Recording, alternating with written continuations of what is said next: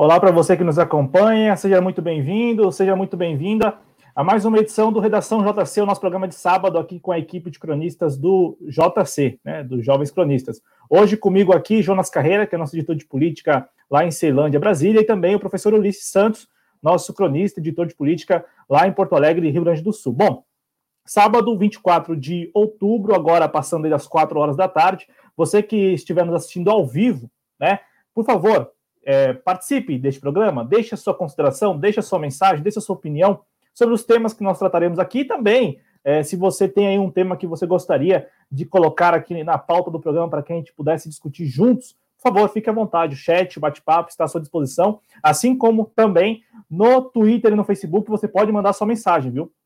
Tanto na página de Política e Sociedade do Facebook, né, dos Jovens Cronistas, como também no nosso arroba Jovens Cronistas no Twitter. E eu já estou aqui acompanhando o nosso chat privado, porque antes de darmos início ao programa mesmo, a temática do programa, né? É, a, primeiro que todos nós aqui discordamos desta história de que sejamos párea, viu? todos nós aqui. O título é apenas aí uma citação né, do que disse esta semana o ministro das Relações Exteriores do Brasil, o Ernesto Araújo. Mas antes de falarmos disso, Jonas Carreira, Ulisses Santos, Jonas que está aqui comentando no nosso chat privado. Não tem notificação de novo, né, Jonas? Como todo bom, to, como todo bom sábado, como todo bom redação JC, o YouTube ele, ele insiste que não devemos entrar no ar sábado, 4 horas da tarde, porque ele não envia notificação para ninguém, né, Jonas? É, como sempre, né? E aí, de novo, né, nós entramos pedindo, né, para quem estiver assistindo aí, né, o espectador, espectadora que estiver assistindo, já deixe né, compartilhado na sua rede social aí para ajudar né, a, ao compartilhamento aí do, do JC, do Redação de hoje. Exatamente. O, o Jonas mandou aí o recado, então você que está nos assistindo ao vivo, muito importante o seu engajamento mesmo, compartilhando o link, deixando o joinha, deixando o like e participando. É, mas compartilhe, viu, gente? Porque nós estamos fazendo programas aqui já há algum tempo, né? Todos os sábados aí na faixa das quatro horas, porque é um horário que para nós aqui da equipe é interessante, porque nos permite trocar uma ideia todos juntos e tal, na maior parte das vezes. E, no entanto, o YouTube, ele acha, o YouTube quer determinar que não façamos o programa às quatro horas da tarde. Então, já a coisa de quatro sábados, o YouTube não manda notificação para ninguém. Então, você que vai chegando aqui ao vivo, deixa o seu joinha e também compartilhe o link. Manda no WhatsApp, manda aí no Facebook, enfim, nas suas redes sociais. Eu não vou aqui me estender nesse, nessa introdução, né? Eu só estou fazendo isso e reforçando, porque já estamos há quatro semanas, pelo menos, sem que o YouTube envie a notificação. Então, assim, é algo, é algo sério, é algo de muito estranho que, que está ocorrendo. Como diria alguns aí, é algo de errado que não está certo, né?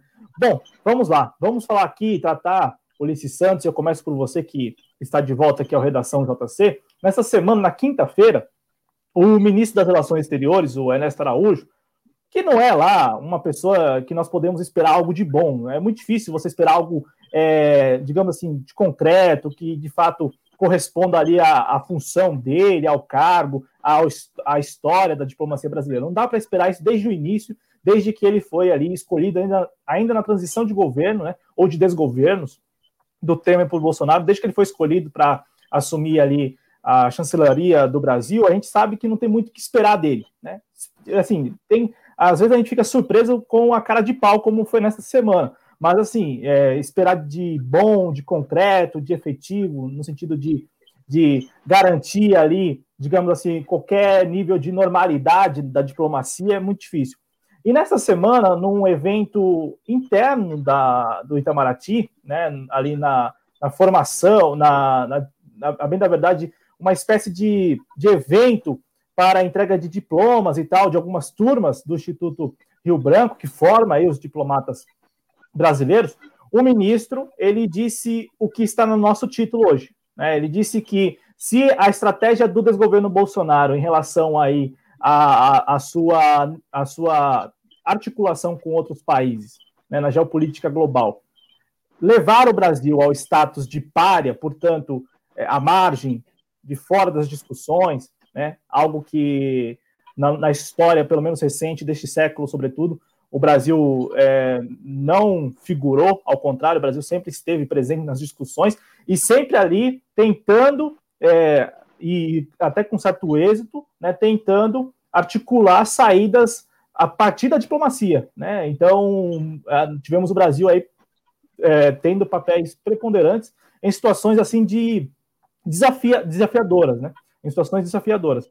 É, mas nessa semana o, o Ernesto Araújo assumiu que é o seguinte: se, se tudo que ele está fazendo está colocando o Brasil na condição de párea, portanto, a margem, que sejamos párea. Ele disse isso, né? ele, ele, ele disse desse jeito. E, e, a questão que nós vamos analisar aqui é: não é apenas párea a situação do Brasil hoje na, no, no contexto global. É, é, é, é uma situação de párea, portanto, no canto, mas é, no canto recebendo ordens, no canto recebendo orientação. Então, assim, é no canto tomando partido. E tomando partido, a, tomando partido, e geralmente, em muitas situações aí, partido do imperialismo estadunidense. Então, é assim, é, é um párea, mas não é um párea porque está isolado mesmo e porque tem ideias independentes ou defende pautas independentes. Não, é, é párea, mas párea seguindo o que orienta ali os Estados Unidos. Então, seguindo os Estados Unidos em muitas votações aí, em muitas decisões é, da geopolítica internacional. Então, Ulisses Santos, seja bem-vindo à Redação JC. Muito boa tarde a você, companheiro. Como que podemos analisar é, esta expressão descarada mesmo, assim, que demonstra total desfaçatez do, do ministro das Relações Exteriores e também aí do desgoverno Bolsonaro, que assume, que assume que o papel dele ali, a posição e a função dele é desconstruir mesmo, é levar o Brasil ao status de páreo internacional. Boa tarde, Cláudio. Boa tarde, Jonas. Boa tarde a todos que nos assistem, nos acompanham nas redes sociais.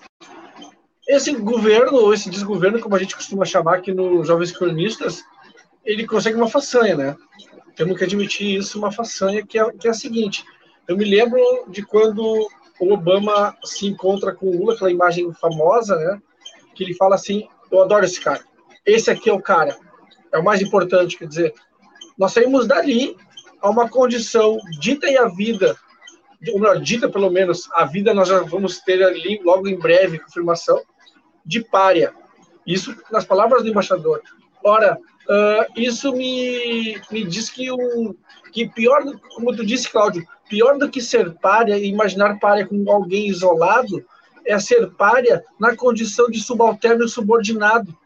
É alguém que, por exemplo, alguém, quando eu falo alguém, eu me refiro ao, a um Estado nacional, no caso o Brasil, a uma condição de sub, subserviente ao poder estadunidense e, pior, ou não sei se é tão pior quanto, mas alinhado com o que há de mais reacionário, retrógrado e conservador e atrasado na diplomacia uh, global mundial, né? Pega lá, falou em, por exemplo, só um vídeo, esse um vídeo que tá rolando aí, uma, uma um tal de um acordo, uma convenção, que chama de convenção, né? Entre Brasil uh, e outros países ultraconservadores, como a Arábia Saudita, contra aborto e casamento gay, quer dizer, eles são do, eles conseguem dar cada vez mais um passo atrás cada vez, tipo assim, daqui a pouco nós vamos estar entrando na Idade Média. Daqui a pouco nós vamos estar entrando na, na Idade Média. Em breve estaremos com o TACAP. Quer dizer, é lamentável, é um governo que consegue fazer, ou melhor, destruir o muito que se tinha construído, por mais críticas que se tenha nos governos do, do PT, da, do Lula e da Dilma, conseguiu destruir e aquelas estruturas de Estado Nacional que tu tinha, por exemplo, desde a década de 60, 70, né, ou, mesmo de antes, conseguiu destruir com uma facilidade, uma disfarçatez muito rápida. Então, assim, a, eu acho que a diplomacia brasileira deve chegar em casa, todos os diplomatas chegam em casa, eu acho, e se sentam e começam a rir das bobagens que, que o chefe deles fala, ou devem chorar pelas bobagens que são, que são ditas, porque não dá para admitir esse tipo de coisa, esse tipo de postura, uma postura subserviente uma postura conservadora e postura atrasada. Todos os países, de certo modo, caminhando no sentido, e o Brasil, de cabeça baixa, aceitando os ditames da, da Casa Branca. Isso é lamentável. É, porque o que nós destacamos da fala é que o, o Brasil ele é párea hoje, né, na, na, sua relação internacional, praticamente não tem ali posição mais é, neutra, né, como marcadamente nos governos do PT, né, então, é, e, e, assim, neutra, porque nós estamos falando não é de qualquer país do mundo, né, estamos falando aí de uma das 12 maiores economias do mundo, estamos falando da quinta maior, é, agora, é, quinta, quinto maior território global, e, salvo engano, sexta maior população do mundo. Então, a gente está falando de um país que está aí e tem uma imensidão de recursos que nós todos aqui sabemos. Então, assim, é, e a diversidade tudo mais. Então, assim, não é qualquer país global, né? Não é um paísinho lá, né? Não. E, e às vezes, com, com, a atual conjuntura aqui no Brasil, você tem países aí menos expressivos que, que têm uma altivez que vem se, que o Brasil já não tem com o desgoverno Bolsonaro, né? Principalmente com o Ernesto Araújo. Então, assim, o, o, Brasil ele tinha essa posição de essa posição neutra condições, né? Então, assim, olha, eu não preciso ficar comprando briga, eu não preciso tomar partido, eu não preciso tomar posição. Ao contrário, pela, pela, pelas minhas características aqui, eu posso é, me colocar aí nessas discussões globais como um participante é, com condições de, de, de, dialogar, de propor ideias, né? E aí, o Jonas, para passar a palavra para você, é, é, são coisas da vida, né? Assim, o Ernesto Araújo fala isso exatamente em um evento, como nós falamos aqui, de formação de novos diplomatas. É, então, assim, os novos diplomatas lá do Instituto Rio Branco, eu tenho até aqui a informação, são turmas aí de 2018, 2017, então, assim, pessoas que estão se formando lá no Instituto Rio Branco, aí na, na cerimônia ali, né, de entrega dos diplomas e tal, o ministro, o atual ministro, diz isso né? É como o Ulisses acabou de falar, com toda certeza você teve ali pelo menos muitos que saíram dali daquela, daquele evento dando risada, porque não é possível é, escutar isso de um chanceler, né?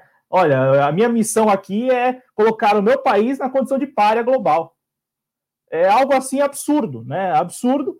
E concretamente a gente tem visto que não apenas párea, mas seguindo uma agenda que é vergonhosamente vergonhosamente estadunidense, porque não é apenas é, seguindo a orientação, é, é, é, de fato de forma muito é, vassala, como o Ulisses lembrou aqui, uma subordinação gratuita até em certa medida, né? Assim, você não, você não consegue enxergar o que o Brasil ganharia, ou até mesmo o que esses agentes políticos ganhariam com essa subordinação. A gente nem, nem dá para entender muito claramente o que ganharia né, o Jonas Carreira. Então, fica à vontade para tecer o seu comentário, as suas impressões a respeito disso que reforce, é algo assim que nos chama muita atenção, porque é muito cara de pau, né, para não usar mais o termo de sensatez aqui, é muito cara de pau no popular, é muito cara de pau ele assumir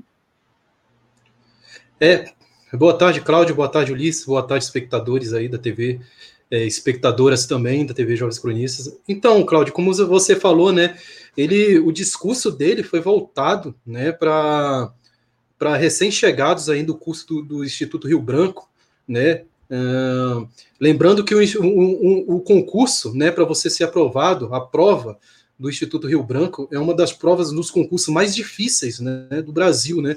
Uh, tem muitas matérias ali, a pessoa para passar nesse concurso, ela tem que dominar história, geografia, direito, principalmente direito internacional, geopolítica, tem que falar várias línguas, né? Se, se não me engano, tem que ter no mínimo três línguas né, a pessoa para para passar, né, ser aprovado no Instituto Rio Branco, né, tirar uma pós-graduação lá dentro. Então ele estava falando para pessoas ali que têm um nível de intelectualidade alto. Ele não estava falando, né, para o meio dele, né, que era que é de terraplanistas, no máximo olavetes, né. Então assim é, é de se admirar e eu acho que com certeza, né, a minha opinião, as pessoas de lá saíram lá meio que desacreditadas, né, do Brasil ou acreditando que realmente era um párea, né? É, é importante nós observarmos, né, também assim o discurso, né? O teor do discurso dele. Ele falou que o, o Brasil estava começando a entrar né, nessa narrativa de liberdade junto com os Estados Unidos, né? Então a gente observa que a história política norte-americana, né, principalmente no pós-guerra, né, os presidentes norte-americanos tinham, né, como bandeira a liberdade, né?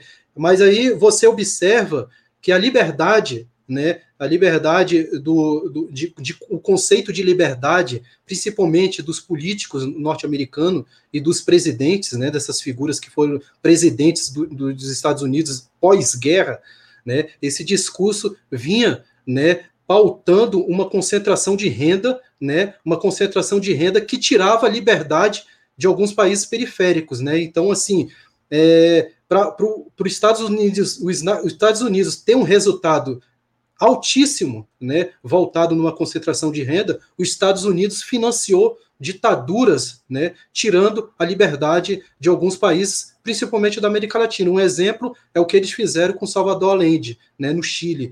Outro exemplo recente é o que eles que queriam fazer, né, um golpe mal sucedido com Hugo Chávez lá na Venezuela, recentemente. Né? E podemos ver aí também, é, é, mais recentemente ainda, o que eles estão fazendo com o Brasil. Né?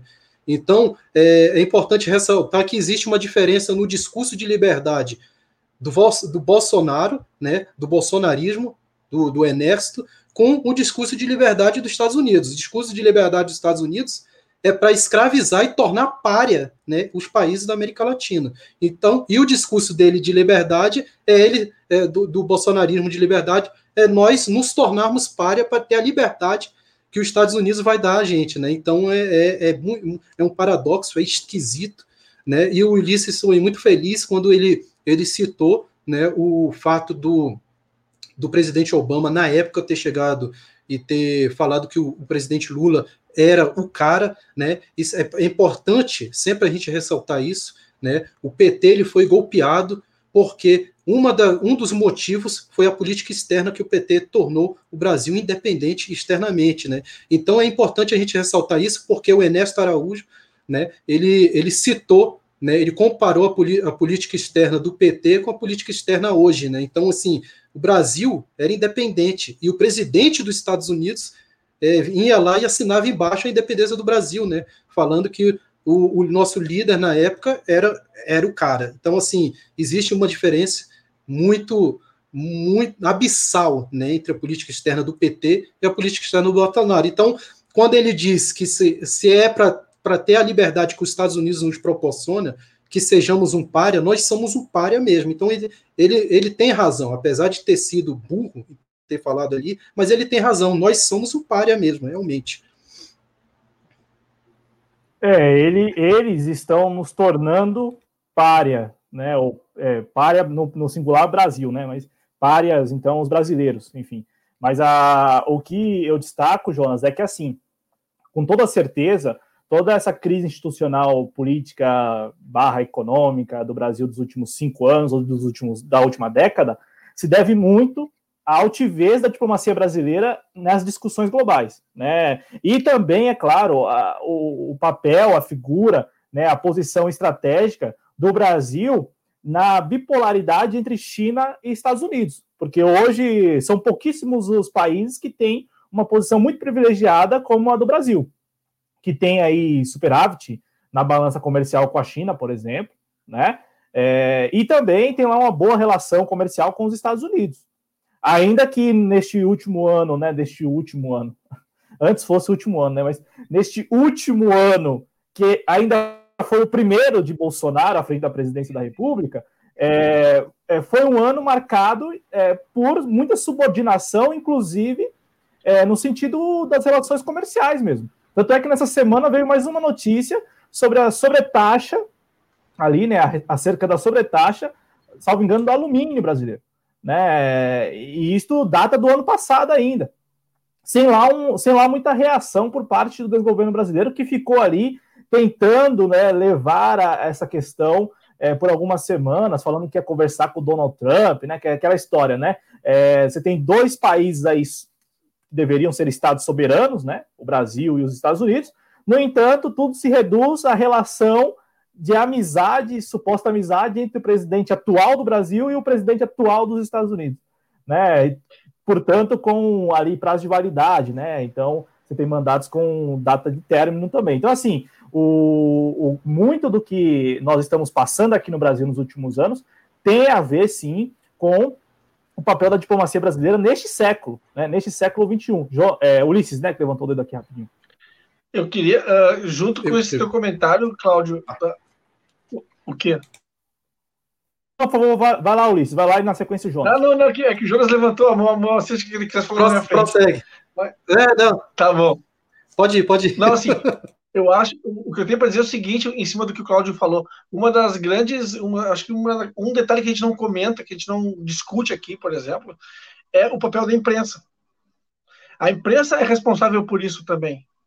Nós temos uma imprensa hoje que tem uma narrativa, desculpa, com todo, sabe, alinhada.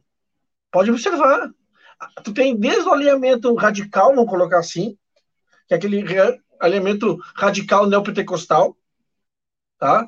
até o alinhamento econômico tradicional daquela, né? Quer dizer, desde a Record, passando pela Globo e Bandeirantes, quer dizer, são todos alinhados, cara. O discurso é de alinhamento. De, de, de, alinhamento e de aceitação ao que está aí, ao que está posto. Não há uma crítica. A crítica que havia, vamos combinar que a crítica que havia já se foi, né? Era uma crítica só para dizer, ó, tá, é isso que tu tá fazendo tá errado. Mas essa, não, não é surpreendente o fato de que nós estamos chegando no ponto que estamos chegando. Porque nós temos uma imprensa que. Pô, aqui no Rio Grande do Sul, por exemplo, nós temos uma imprensa que é muito mais alinhada em termos ideológicos com o governo Bolsonaro do que a do centro do país. Só para vocês terem uma ideia. Onde, onde eu estou metido. Vai lá, Jonas, você queria complementar algo, né? Era só para complementar o que, o que você falou, Cláudia. É, é, importante, né, a gente ressaltar também isso.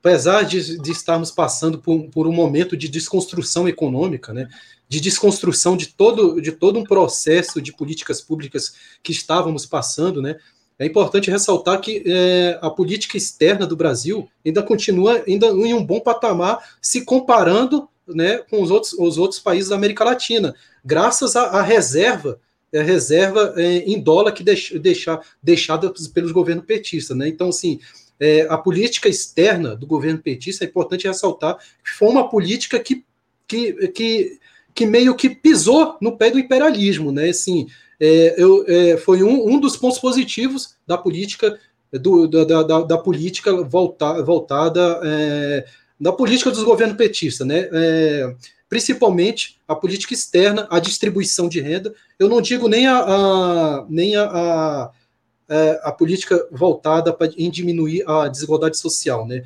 Faltou o PT fazer a taxação das grandes fortunas, que é algo que a gente sofre muito hoje, né? Estamos sofrendo hoje nessa crise da pandemia, né? Vendo os ricos ficarem cada vez mais ricos, por quê? Porque não houve né, essa, essa pauta em taxar as grandes fortunas num governo, em, num governo que popular, né, num governo de esquerda. Esse foi um dos erros, né? Então não posso de, dizer que foi um ponto positivo nas políticas de, de, diminuição da desigualdade social. Mas o PT fez uma política de distribuição de renda e uma política externa que pisou ali no pé do imperialismo, né? E não é à toa que o imperialismo agora deu esse golpe no PT, né? E assim, as reservas em dólar é o que está salvando o Brasil hoje, né? É, então é uma, é uma desonestidade intelectual quando o, o, o Ernesto fala que o, houve é, que a política externa no PT foi um erro e hoje está sendo corrigida, né, pelo governo bolsonarista. É o é, mais uma. A, a, a, não, rapidamente, porque é, nós temos aí alguns pontos que precisam ser talvez destacados, porque o, o que vocês falaram, né? O papel da imprensa, da mídia em tudo isso, né? E também a questão da política externa ao longo do, da primeira década deste século, porque é assim, quando a gente fala governo do PT, nós estamos falando dos 10, dos 10, 13 primeiros anos deste século, do século XXI. Uhum. Né? Porque você desconsidera ali o primeiro ano, e já considera a partir de 2002 em diante já, ah, porque o Lula ganha, e com o Lula ganhando já começa a, a ter ali participação efetiva do, do, do, Partido dos Trabalhadores na vida pública mesmo, né, no período de transição e depois, claro, no período em que esteve governando. Mas assim, o, o que eu destaco, e eu acho que nós temos que destacar isso, é que é, é esta, esta participação altiva, porque eu acho que o melhor termo é este mesmo, submisso e passou a ser neutro. Não, é que foi para o outro lado, né? Porque nós tínhamos com o Fernando Henrique Cardoso e também antes Itamar e também ali o tempo que ficou lá o Fernando Collor e antes, assim, toda, digamos assim, todo o período da, da segunda metade do, do século XX, é, tínhamos uma política externa que era muito submissa, tinha muitas características de submissão mesmo aos interesses estadunidenses. Com os governos do PT, passa a ter uma posição neutra, não é nem de, olha, deixo de ser submisso e vou para o outro extremo. Não. E, e, e, o curioso da mídia nesse papel, o papel da mídia nessa história toda, Ulisses, é que a mídia, para a mídia, ainda hoje, isso se deu é, porque há toda uma, digamos, uma, uma filosofia interna no Itamaraty, né, que acaba que perpassando governos. Então, a, é curioso a abordagem, né? A, não, não, se deve a um período de um partido ou de um governo. É, se deve a, a, digamos, uma, uma orientação do, do próprio Itamaraty, né? É, e, e, e, isto não é bem verdade quando nós temos o Ernesto Araújo como chanceler, uhum. porque ele destoa completamente do que seria essa filosofia interna do Itamaraty. Porque se a gente considerar que há uma filosofia interna, que há toda uma, uma, uma orientação que é independente do governo de hora, não haveria Ernesto Araújo porque não, não poderia destoar tanto do que nós tínhamos até Sim. 2010 para o que nós temos hoje em 2020. É, então, assim, a abordagem da mídia nisso tudo. E rapidinho para pontuar também aqui, é, a, a, política externa ela, ela foi preponderante na, nas, nas ações de, de contra-inteligência, né, ou de inteligência aí, dos Estados Unidos, né, é, principalmente nessa última década. Porque nós, nós tivemos ali, vocês citaram aí o episódio do Barack Obama e tal, né, naquela, naquele naquele jogo, na minha, na minha avaliação, naquele jogo de cena e tal, cumprimentando o Lula, mas depois é o mesmo Barack Obama que permite espionagem contra ex-presidente Rousseff, né? E, então, assim, é, a gente tem aí algo que foge muito do que é público, né? É, do que é público, do que é de conhecimento ali da, da sociedade civil. Tem aquilo, olha, eu cumprimento aqui, mas por, eu tenho um Estado profundo, né, que é o Deep State, que está aí atuando e articulando ações para desestabilizar mesmo seja o cara ou seja a cara, enfim, quem for, porque o que, que importa para nós é manter e, e, manter em, uma, em condições um tanto adversas, né? Porque a última década e também essa década marcará com toda certeza aí um enfrentamento ainda maior entre China e Estados Unidos. Então, assim, é, são, são condições um tanto adversas para os Estados Unidos esses últimos anos. Então, assim, é manter é. o imperialismo aceso, permanente, em condições. Vamos aqui colocar muitas ponderações, né? Um pouquinho diferente, um pouquinho adversas. Tem um documentário, tem um, um comentário, um trecho, né, do programa Roda Viva da TV Cultura, com Leonel Brizola, em que ele pergunta uh, assim, onde é que está a CIA? Onde está a CIA? E assim, você acha que a CIA investia o que investia e está aí sem fazer nada? Onde é que está a CIA no Brasil? Aí o repórter pergunta, né? E onde é que está? Ele assim, não sei. Vocês são jornalistas, vocês que investiguem por isso. Isso nos anos 80, tá? No final, início dos 90, talvez. Eu me lembro para tu ver como já naquela época a coisa era bem forte, entendeu? Agora, eu me lembro que quando a Dilma discutiu ou botou na, ou questionou, né, essa intervenção do governo, essa investigação, essa intromissão do governo Obama, como tu mesmo citou, Cláudio, uh, de, de uh, na investigação é, me fugiu o termo agora, de bom, em que o governo era não é investigado, agora me fugiu a expressão, me ajuda? Espionado? Espionagem, isso, obrigado. Uh, a Dilma teve, a Dilma ia e falava, ela questionava isso aí. Como é que isso aconteceu? Se fosse agora, por exemplo, iam dizer não, não, eles estão aqui, eles vieram aqui numa boa, quer dizer, a e aí eu retorno ao que eu falei no começo, a situação de subserviência de subordinação é total. Nenhum, nenhum, nenhum presidente que se preze, que tenha o um mínimo de, de, de amor próprio, vamos usar assim, aceita esse tipo de situação. Não dá, sabe? O, o, uh, os caras vêm aqui, colocam a casinha deles, fazem, acontecem, e todo mundo diz, bah, que legal. Não dá, cara. É inaceitável. E eu volto à questão da imprensa, Cláudio, como a gente comentou, como eu comentei antes. A imprensa aceita. Ou pior do que aceitar, ela não noticia. Não noticiando, tu sabe muito bem, também com a questão da noticiabilidade, não noticiando, aquilo passa em brancas nuvens. Passa como algo aceito, como algo normal. Isso não é normal. Qualquer, qualquer governo, qualquer país razoável no cenário mundial que dissesse, ó, oh, os Estados Unidos está aqui vindo, vindo nos espionar. Pelo amor de Deus, cara. Caiu o governo, cara. Cadê, cadê a questão da, da, da autonomia dos povos, cara? Tá entendendo? E aqui não. Aqui a gente. Aqui nós temos, por exemplo, uma família que se, que se apoderou do, do Palácio Planalto, que se apoderou das, das instituições. Nós vamos talvez discutir isso mais tarde, mas se tu observar, estão sendo nomeados, nomeadas pessoas em postos chaves a ponto de criar uma, um escudo protetivo na família Bolsonaro, a ponto de todas as investigações que chegarem pararem ali, não seguirem adiante. Quer dizer, isso aí, aí diziam que quem aparelhava era o PT. Isso é aparelhamento. Aparelhamento clássico. É eu, colo é eu colocar as pessoas que eu quero no ponto específico. Isso tem que ser posto na rua, tem que ser discutido isso.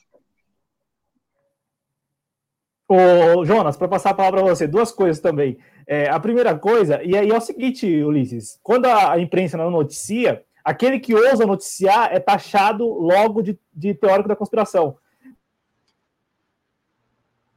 Eu, também assistindo algumas intervenções do Leonel Brizola, eu observava como as pessoas reagiam a, a essas colocações dele, é, considerando ou já criando aquele estigma, né, aquele estereótipo de que é um maluco é um teórico da conspiração. Né? Isto há 30 anos, como o Luiz falou, 80, 90, mas no, no início dos anos 2000, ainda hoje, quem, quem fala de imperialismo e de luta anti-imperialista é tido como teórico da conspiração. É, o que nós sabemos que não é bem verdade. Né? Nesse tabuleiro geopolítico, é óbvio que a, o, o, império né, e aí os Estados Unidos se utilizam sim de mecanismos de desestabilização mesmo. Né? E, e em alguns casos, Ulisses, para passar a palavra para o Jonas para a gente seguir, o, aqui no Brasil talvez nem tanto, talvez agora estejamos aí assistindo o, o renascimento de, dessa experiência, mas sobretudo nos governos da FHC, era a DEA, era a CIA, era a FBI, era essas agências que compõem ali o Deep State estadunidense aqui, com, com escritório, com, com é, presença mesmo, né? É, hoje talvez estejamos acompanhando o renascimento disso, ou talvez, do jeito que tudo está tão aparelhado, tudo está tão dominado, talvez não seja necess, nem, nem, necessária a vinda de uma DEA, a vinda de, uma, de um FBI, de uma CIA com escritório, talvez não seja necessária, já que o aparato todo, o aparato estatal brasileiro está aí à disposição do, dos interesses estadunidenses. Jonas Carreira, na sequência, o Ulisses, para a gente seguir com o programa. É, é então, Cláudio, é, talvez não precise né, do dedo mais dos Estados Unidos é, em acesso, né, da, acesso do FBI aqui dentro de, de ideia e tudo mais. É, aí eu gosto de eu gosto de fazer uma autocrítica né, nesse momento, né, principalmente uma autocrítica voltado né, para a militância, né, para a nova geração aí política que está surgindo, né, não faço, não, não tô expondo essa autocrítica aí para a galerinha aí da, da direita, não, mas uma autocrítica aí para a nova geração que está por vir aí no meio da política, né? É, não precisa mais de dedo do, dos Estados Unidos, o imperialismo aqui dentro, porque o campo já estava já tava armado por eles, né? A gente pode observar que a Lava Jato, né? A Lava Jato, ela agiu, né? É, em, em estruturas jurídicas formada dentro do governo petista. Né? A delação premiada foi uma legislação seguida, sustentada pelo governo petista. Né? Um erro econômico do governo PT né, foi em 2014, é, e você citou aí né, a, a, a, espionagem feita pelo Obama. Depois que houve esse caso de espionagem, o que, é que o PT fez? Pressionado pelos mercados em 2014, a Dilma começou a fazer concessão com o mercado. Né? A Dilma não, não a Dilma, a Dilma começou a cortar, né, as políticas públicas deixadas como herança no governo PT e no primeiro mandato dela e começou a abrir, fazer concessões com o mercado, com especulações, especuladores, né? Tirou um tirou o, o, o, Guido Mantega e botou um banqueiro lá, né, o Joaquim Levi, que não tem nada, nada a ver, não tem nada de alinhamento nenhum né, com políticas públicas, ainda mais com políticas da esquerda. Então foi um erro do PT, né, jurídico, né, o PT deu, né, o PT deu a, o campo para a Lava Jato agir, né, juridicamente, a, a legislação que a Lava Jato, eh, a, a, a Lava Jato agiu, né, foi uma legislação que foi sustentada pelo governo do PT. Economicamente, o que temos hoje começou em 2014, porque abriu, a Dilma deu essas concessões, pressionada pelo mercado, né, pressionada pelas espionagens do, do, do, imperialismo, ela começou a fazer concessões, achando que fazendo uma concessão com o capitalismo ali e deixando o povo de lado, ia conseguir, ia conseguir se manter no poder. Foi golpeada. Então, assim, foi, uns, foi erros que eu digo, que eu faço como uma crítica, para nunca mais com nenhum, nenhum outro, nenhum outra, nenhuma outra sequência né, de, de, de governos esquerdistas seguir, né? Ou seja, o PT, o PDT, ou o PSB, né? Então, é, já deixando já claro aí, né? Não sei se vai dar tempo da gente falar, mas eu já deixo já claro aqui, por exemplo, uh, o que está acontecendo hoje, né, no Congresso Nacional, a discussão sobre a independência do Banco Central, né? Isso daí a gente vê alguns, alguns segmentos da esquerda apoiando. Então, não vou falar mais. É, é, não, não, não, não, eu estou levantando a mão aqui, não é censura, não, é só porque a gente vai falar disso mais adiante. Então, é, podemos, porque aí é, a gente já trata desse assunto juntos. É, Para a gente é, concluir esse, esse tema, que é o tema, digamos, central aqui do programa inicial, né? Que foi a, a partir.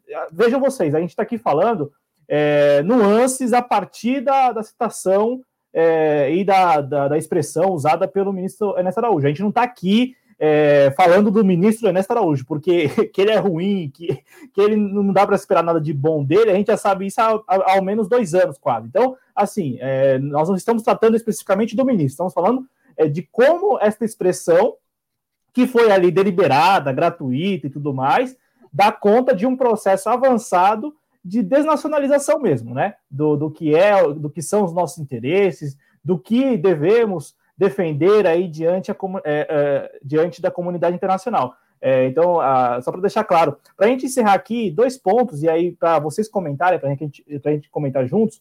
Primeiro ponto, ainda sobre essa questão do ministro Ernesto Araújo, este ano, como, como a pandemia do novo coronavírus acabou aí tomando, né, claro, obviamente, boa parte dos meses, a, a discussão em torno do 5G, da rede 5G, ficou para o ano que vem, parece, né?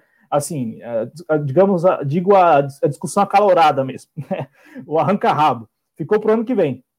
É, e, e, isto me parece que vai ser a pauta é, dessas relações é, geopolíticas dos próximos anos. Já era para ter sido deste ano, no entanto, reforço, com a pandemia do novo coronavírus, isso ficou um pouco de, de lado. Né? Só que já, já se começa a retomar essa discussão, professor Ulisses, essa discussão em torno da rede 5G. E, e, nessa semana saiu até uma notícia aí de que os Estados Unidos, que eu, não, eu, eu até acredito, porque é da praxe deles, estão é, liberando linhas de crédito, estão prometendo é, disponibilizar linhas de crédito para as operadoras brasileiras, para que não firmem contratos, convênios com a Huawei, que é hoje, no mercado internacional, aquela que lida com a rede 5G, né, aquela que sabe lidar com a rede 5G, e também a que, por ter essa expertise, oferece o serviço por me, bem menos custo do que qualquer outra operadora, do que qualquer outra empresa. Então a gente está falando aqui de custo-benefício mesmo, né? Aquela que tem o melhor benefício pelo menor, pelo menor preço. É, Ulisses, e, e, eu acredito que a partir do ano que vem isto estará na pauta de, dessas relações aí diplomáticas, né? E por hora o desgoverno brasileiro, o desgoverno brasileiro tem optado por não tratar desse assunto. Então, assim, eu não me posiciono. Ainda que as pessoas possam achar que eu já tenho uma posição firmada com relação aos Estados Unidos e tal, é, o desgoverno brasileiro tem optado por não tratar disso. E eu digo aqui não apenas o Bolsonaro, mas os militares que cercam ali o presidente da República também. Né? Inclusive, a última vez que o, o ministro general, o general Augusto Heleno falou sobre isso, é, ele tratou disso com muito, muita ponderação, sabe? Sem querer determinar ali uma posição já sobre essa questão da Huawei. Então, o Ulisses Santos e na sequência também o, o Jonas Carreira para a gente arrematar essa questão do Ernesto Araújo. E na sequência a gente também fala aqui rapidinho, que tem a ver com diplomacia também, da vitória eleitoral lá na Bolívia. Aí a gente segue para os outros temas do programa. Então, Ulisses, essa questão do 5G, você enxerga que também será a pauta aí do ano que vem e como o que podemos esperar desse governo brasileiro é, no, no, sentido de tomar posição né, né nesse tema? Sobre a 5G, eh, eu vou fazer um paralelo dela com a questão da vacina da Covid-19, tá? O Jonas já fez sinal de positivo. Ele entendeu o que eu vou falar. Cara, assim, ó, só tem cinco ou seis vacinas sendo preparadas, sendo testadas em, em, em, grau maior ou menor de desenvolvimento. E aí, uma delas tem a que tem, seria né, a, a, é Sinovac, se não estou enganado, o nome é esse, que seria do laboratório chinês, junto com o Butantan em São Paulo. E o, e o Ministério da Saúde teria comprado, né, um tanto lá, 46 milhões de doses, não sei o que e tal. Aí no outro dia o cara diz: não, não vou comprar nada. Cancela, mandei cancelar, porque eu que mando nesse troço aqui. Cara, se tu for tirar tudo, todos os componentes de origem chinesa na tua casa e botar fora, tu não fala mais com ninguém, cara. Tua TV não funciona mais. Teu celular tá, tá fora do ar. Tu, sabe lá, se talvez tu tenha uma lâmpada em casa. A imensa maioria dos produtos que tu tem em casa eletroeletrônicos, cara, tem um que outro, se não tantos componentes chineses. Então, esse governo, mais uma vez, ele se pauta por um discurso que o Jonas sabe tão bem quanto eu, é um discurso uh, da década de 50, Guerra Fria. Uma coisa assim que, ah, o nosso inimigo externo. Gente, pelo amor de Deus, olha o nível do cara. Agora, claro, né? Enquanto enquanto o Cláudio falava do Ernesto Araújo e outros tantos aí, que o, o Jonas também falava do Ernesto Araújo, eu ficava pensando aqui, se tu pegar, ah tá, eu, ah, tu tem uma vontade com o governo Bolsonaro, tá, vamos supor que eu tenha, tira o Ernesto Araújo, quem é que tinha antes? Por exemplo, um cara que saiu, vem Traub, da mesma turma. Tira o Ernesto Araújo, tu tem, por exemplo, quem? Ah, tu tem a Damares. Ernesto Araújo, tira, tá, tira ele. Márcio Frias, Bah, velho, não sobra ninguém, cara. Não sobra ninguém, cara. Sabe? Então, assim, não é má vontade. O governo é ruim. Ele é ruim organicamente. É um governo que não tem nada para apresentar de positivo para a nação brasileira. Eu vou insistir aqui. Falta uma imprensa combativa. Falta uma imprensa que bote o dedo na cara e diga: tá errado. Só que não, essa imprensa que está aí foi uma imprensa que apoiou o golpe. E como disse o Zé, o Zé de Abreu num tweet há um tempo atrás, errou a pólvora. Errou dose de pólvora. É para botar um, um cara e botou o extremo, a extrema-direita. Erraram a dose de pólvora. Lamentavelmente, nós estamos pagando por essa situação que foi apoiada por setores da imprensa, da imprensa brasileira. Agora, tu tem um governo que se tu tirar um, outro, outro, outro, não sobra ninguém. É lamentável um governo, de novo, lamentável, cara. É uma junta, né, Jonas Carreira? É uma junta que desgoverna o Brasil. Junta e joga e, fora. Bom, bom. É, eu queria muito que fosse tão fácil assim, viu, professor? Todos nós queríamos muito, né? Que se eu fosse jogar, pegar todos eles, os bonequinhos, assim, jogar fora. E tem o Paulo Guedes, né? Que é o, o, o pior de todos ali, o mais traiçoeiro. Vai lá, Jonas Carreira. Não, é, eu ia fazer o mesmo paralelo né, que o Ulisses ia fazer, por isso que eu tive aquela relação. É, e até vergonhoso, né? A vacina entrar na pauta da política externa, né? Então, assim, é, mostra, né, de novo, assina, né, novamente que o Brasil é um párea, né? O Brasil está tá abrindo mão de uma vacina testada, né? Mas por essa vacina ser, ser representada por um país né, que, digamos assim, é, faz um antagonismo com, com o imperialismo norte-americano, né, é ser representado por esse, por, por, esse, esse país que, digamos assim, também é um país comunista, o Brasil está abrindo mão de pegar, né, de, de testar, né, de usar essa vacina aqui, né, e, e, e nesse discurso, né, externo, né? É, é, é, importante ressaltar, né? É importante ressaltar isso. Além de, de, ter essa contradição, né? Essa guerra da vacina que, que, muitos estão falando aí, essa contradição, essa briga entre Dória e Bolsonaro, essa contradição interna, existe, né? Um, o, a manipulação do imperialismo, né? Dentro da, da política externa, dominando aí essa, essa, esse, esse jogo da vacina, né? Então, impedindo que o Brasil faça concessão ali para recebimento dessa vacina, né? Então, assim, assim é, quando se fala, se compara né, o, a, o discurso do 5G, né? Vale, vale a gente usar como exemplo, infelizmente, o que está acontecendo com a vacina, né? Então, assim, eu acho que vai ter um impedimento, vai ter obstáculos, assim como está tá acontecendo com a vacina. Então, é, é, uma, é uma política externa vergonhosa, né? Assim, a gente da gente tá, tá levando aqui na pauta, assim, pô, a gente está levando na pauta se o Brasil vai pegar uma vacina que está sendo testada, né? Então, e o presidente daqui está elogiando né, uma vacina que já matou uma pessoa, né? Não, não a vacina, né? A pessoa tomou um, um placebo, né? Mas nos testes dessa vacina, que é a vacina de Oxford, a pessoa morreu. Então, o, e o cara tá, o cara aqui está defendendo, né? Além de defender um remédio que foi comprovado cientificamente que não funciona. Né? Então, e a vacina Coronavac que está sendo testada né, e sendo aprovada pelos testes, o cara está tá abrindo mão, por quê? Para fazer a política de, de né, a política de, de, de, de desculpa palavreado, a política de lambe-saco do, dos Estados Unidos, né, do, do, do governo norte-americano. Então, é vergonhoso, né? E assim, é o, é o paralelo perfeito né, o que está acontecendo agora com a vacina, com o que vai acontecer com o discurso do 5G.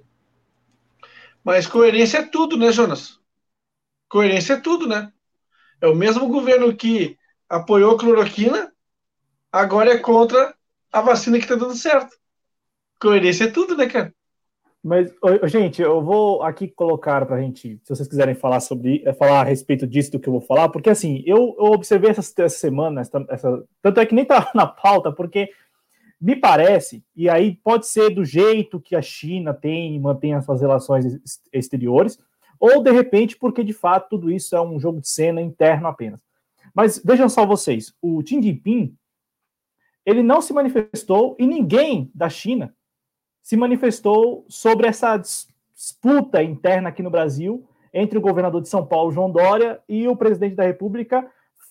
Assim, das outras vezes em que o Bolsonaro falou da China, ele não foi tão explícito como ele foi essa semana, né? Assim, ele, ele praticamente, assim, de maneira muito clara, deixou assim: olha, eu não confio nos meus parceiros, eu não confio. Eu, eu, eu falo isso porque já no ano passado ah, inclusive daquela visita, lembram da de deputados e a China e do próprio Bolsonaro à China naquela naquela atmosfera toda, o Bolsonaro meio que se policiou e os, os próximos, as pessoas próximas também, porque também foi um momento em que a base a base a base bolsonarista reverberou muito mal, né? A, a, a ira do Bolsonaro, dos deputados, então. Só que tudo muito controlado. Então, assim, é, a, a ira que era também, se fosse genuína mesmo, deveria se voltar também a figura do presidente, só ficou ali nos deputados. Né? Então, o bolsonarista ficou revoltado com os deputados à China, e não a, a, a figura do presidente da República. Mas, enfim, tudo muito controlado. E nesta semana, é, eu, eu, eu, fiquei observando qual seria a reação, porque se fosse algo, e aí é, é, é muito da minha opinião, né? Se fosse algo sério mesmo, teria havido alguma reação ainda que uma nota, algum posicionamento é, sobre isso. Porque o que o Bolsonaro fez essa semana foi deixar claro que não confia na China, que não confia nos chineses. Aí, é, como eu disse, de repente, pode ser que da diplomacia chinesa, a forma de lidar com esses momentos é ficando quieto. Ficando quieto, deixando lá, deixando para que eles se resolvam, porque é, eles sabem da condição de império também que, que, que estão, né? Na qual estão. Então, assim, para eles, isso do Dória brigar com o Bolsonaro sobre a fabricação de milhões de doses da Coronavac e tal, é indiferente. Agora, sobre o 5G, talvez não. Então, e, e mais uma vez, a gente está falando aqui do que é público, porque até onde a gente sabe, é, muito do que acontece efetivamente na prática é pelos bastidores, é nos bastidores. Então, vai saber qual é a articulação. Por exemplo, os Estados Unidos hoje não tem vacina. Contra a Covid-19? Não tem. A Pfizer, que é uma das farmacêuticas lá, está ainda em fase muito introdutória. Aliás, é uma crítica que a gente fez aqui no canal já muitas vezes. Né? A crítica de que as farmacêuticas estadunidenses têm, têm noticiado aí, têm, têm gerado algumas manchetes apenas para especulação a título de especulação no mercado financeiro, porque concretamente ninguém sabe em que fase estão as vacinas e se são efetivas, se vão funcionar, se são possíveis de serem fabricadas em grande escala. Assim, essas, essas, essas, essas características que são as mais importantes em toda essa história não são divulgadas. Há apenas a manchete de que Pfizer está chegando à terceira fase, ou terceira fase, ou quarta, enfim, que, que rendeu. A outra também, que é a tal de Moderna, que é uma outra farmacêutica lá estadunidense. Então hoje não tem. Vai saber se os Estados Unidos não estão aí por baixo dos panos negociando com a China também a compra. Por baixo dos panos, porque a gente não sabe o que acontece. Então, assim, publicamente, e aí eu vou até parar de especular aqui e passo a palavra para vocês. Publicamente, o que nós temos é nenhuma reação da China dessa semana caótica que se deu aqui no Brasil por parte da imprensa e tal, dessa história das, das vacinas. E aí eu, eu, particularmente, acredito que isso também se deva a digamos assim, a, ao, ao, caso ser muito pitoresco.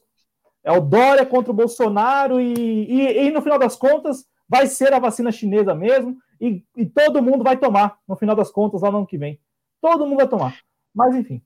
Fica aí, tu comenta, tu comenta da, tu falou uma coisa interessante que é a questão da, da reação chinesa, né? Eu me lembrei do tweet, lembra o famoso tweet do Ventralb, uh, debochando da forma de falar, né, dos chineses com, com L no lugar do R e tal. Dizer, e ali teve uma reação muito forte dentro da presidência do governo chinês.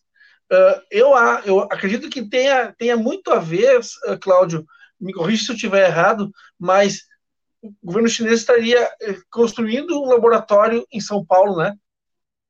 Ou estou enganado? Sim, não, de, é, de é, é com, com o Butantan, vão ter aqui é a fábrica Sim. da vacina, algo desse tipo. Não, Aí em São Paulo, né? Exato. Tecnologia chinesa. Ou seja, tu pensa o seguinte, já tem um tanto de grana, de dinheiro investido nesse projeto. Então, assim, é melhor deixar com que eles se resolvam e preservem o nosso capital, porque mal ou bem a China, se ideologicamente ela é, ela é comunista, ela é, ela é aquele comunismo, vou colocar assim, de, de resultados, saca? Tipo, uh, eu invisto, eu me torno, eu me torno, no, no, eu, eu pego, aspas assim, ó, eu pego do capitalismo o que me interessa, a parte boa. E socialmente eu tenho uma coisa muito fechada e ponto final. Mas, tanto é que eu me torno uma potência. Essa é a China. O que a China faz então? Ela pega e investe e faz um acordo sem, sem passar pelo governo federal, direto com o governo paulista, tá? E constrói e negocia a, a construção desse laboratório, essa, essa, esse lugar onde vão sair as vacinas, com tecnologia chinesa, ok? E aí negocia com o ministro da Saúde, ó, tantos milhões de vacinas, não sei o que, tarana. ou seja, já tem dinheiro aí rolando, rolando no sentido, não no, no sentido ruim, no sentido bom, de investimento, isso que eu dizendo. Então, assim, é preferível até, eu acho que até uma, uma atitude da China é ficar de longe olhando, olhando comendo pipoca, sabe?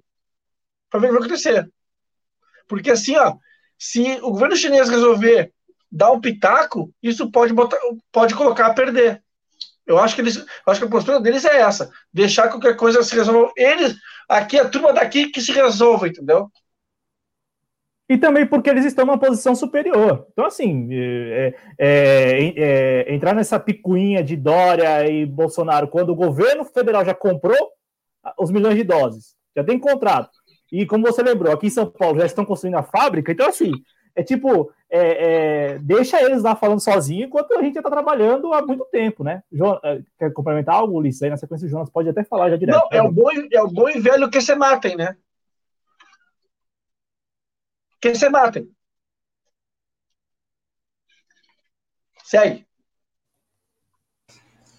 É, é, é, Quer falar alguma coisa, Cláudio? Não, com seu nariz aqui, desculpa.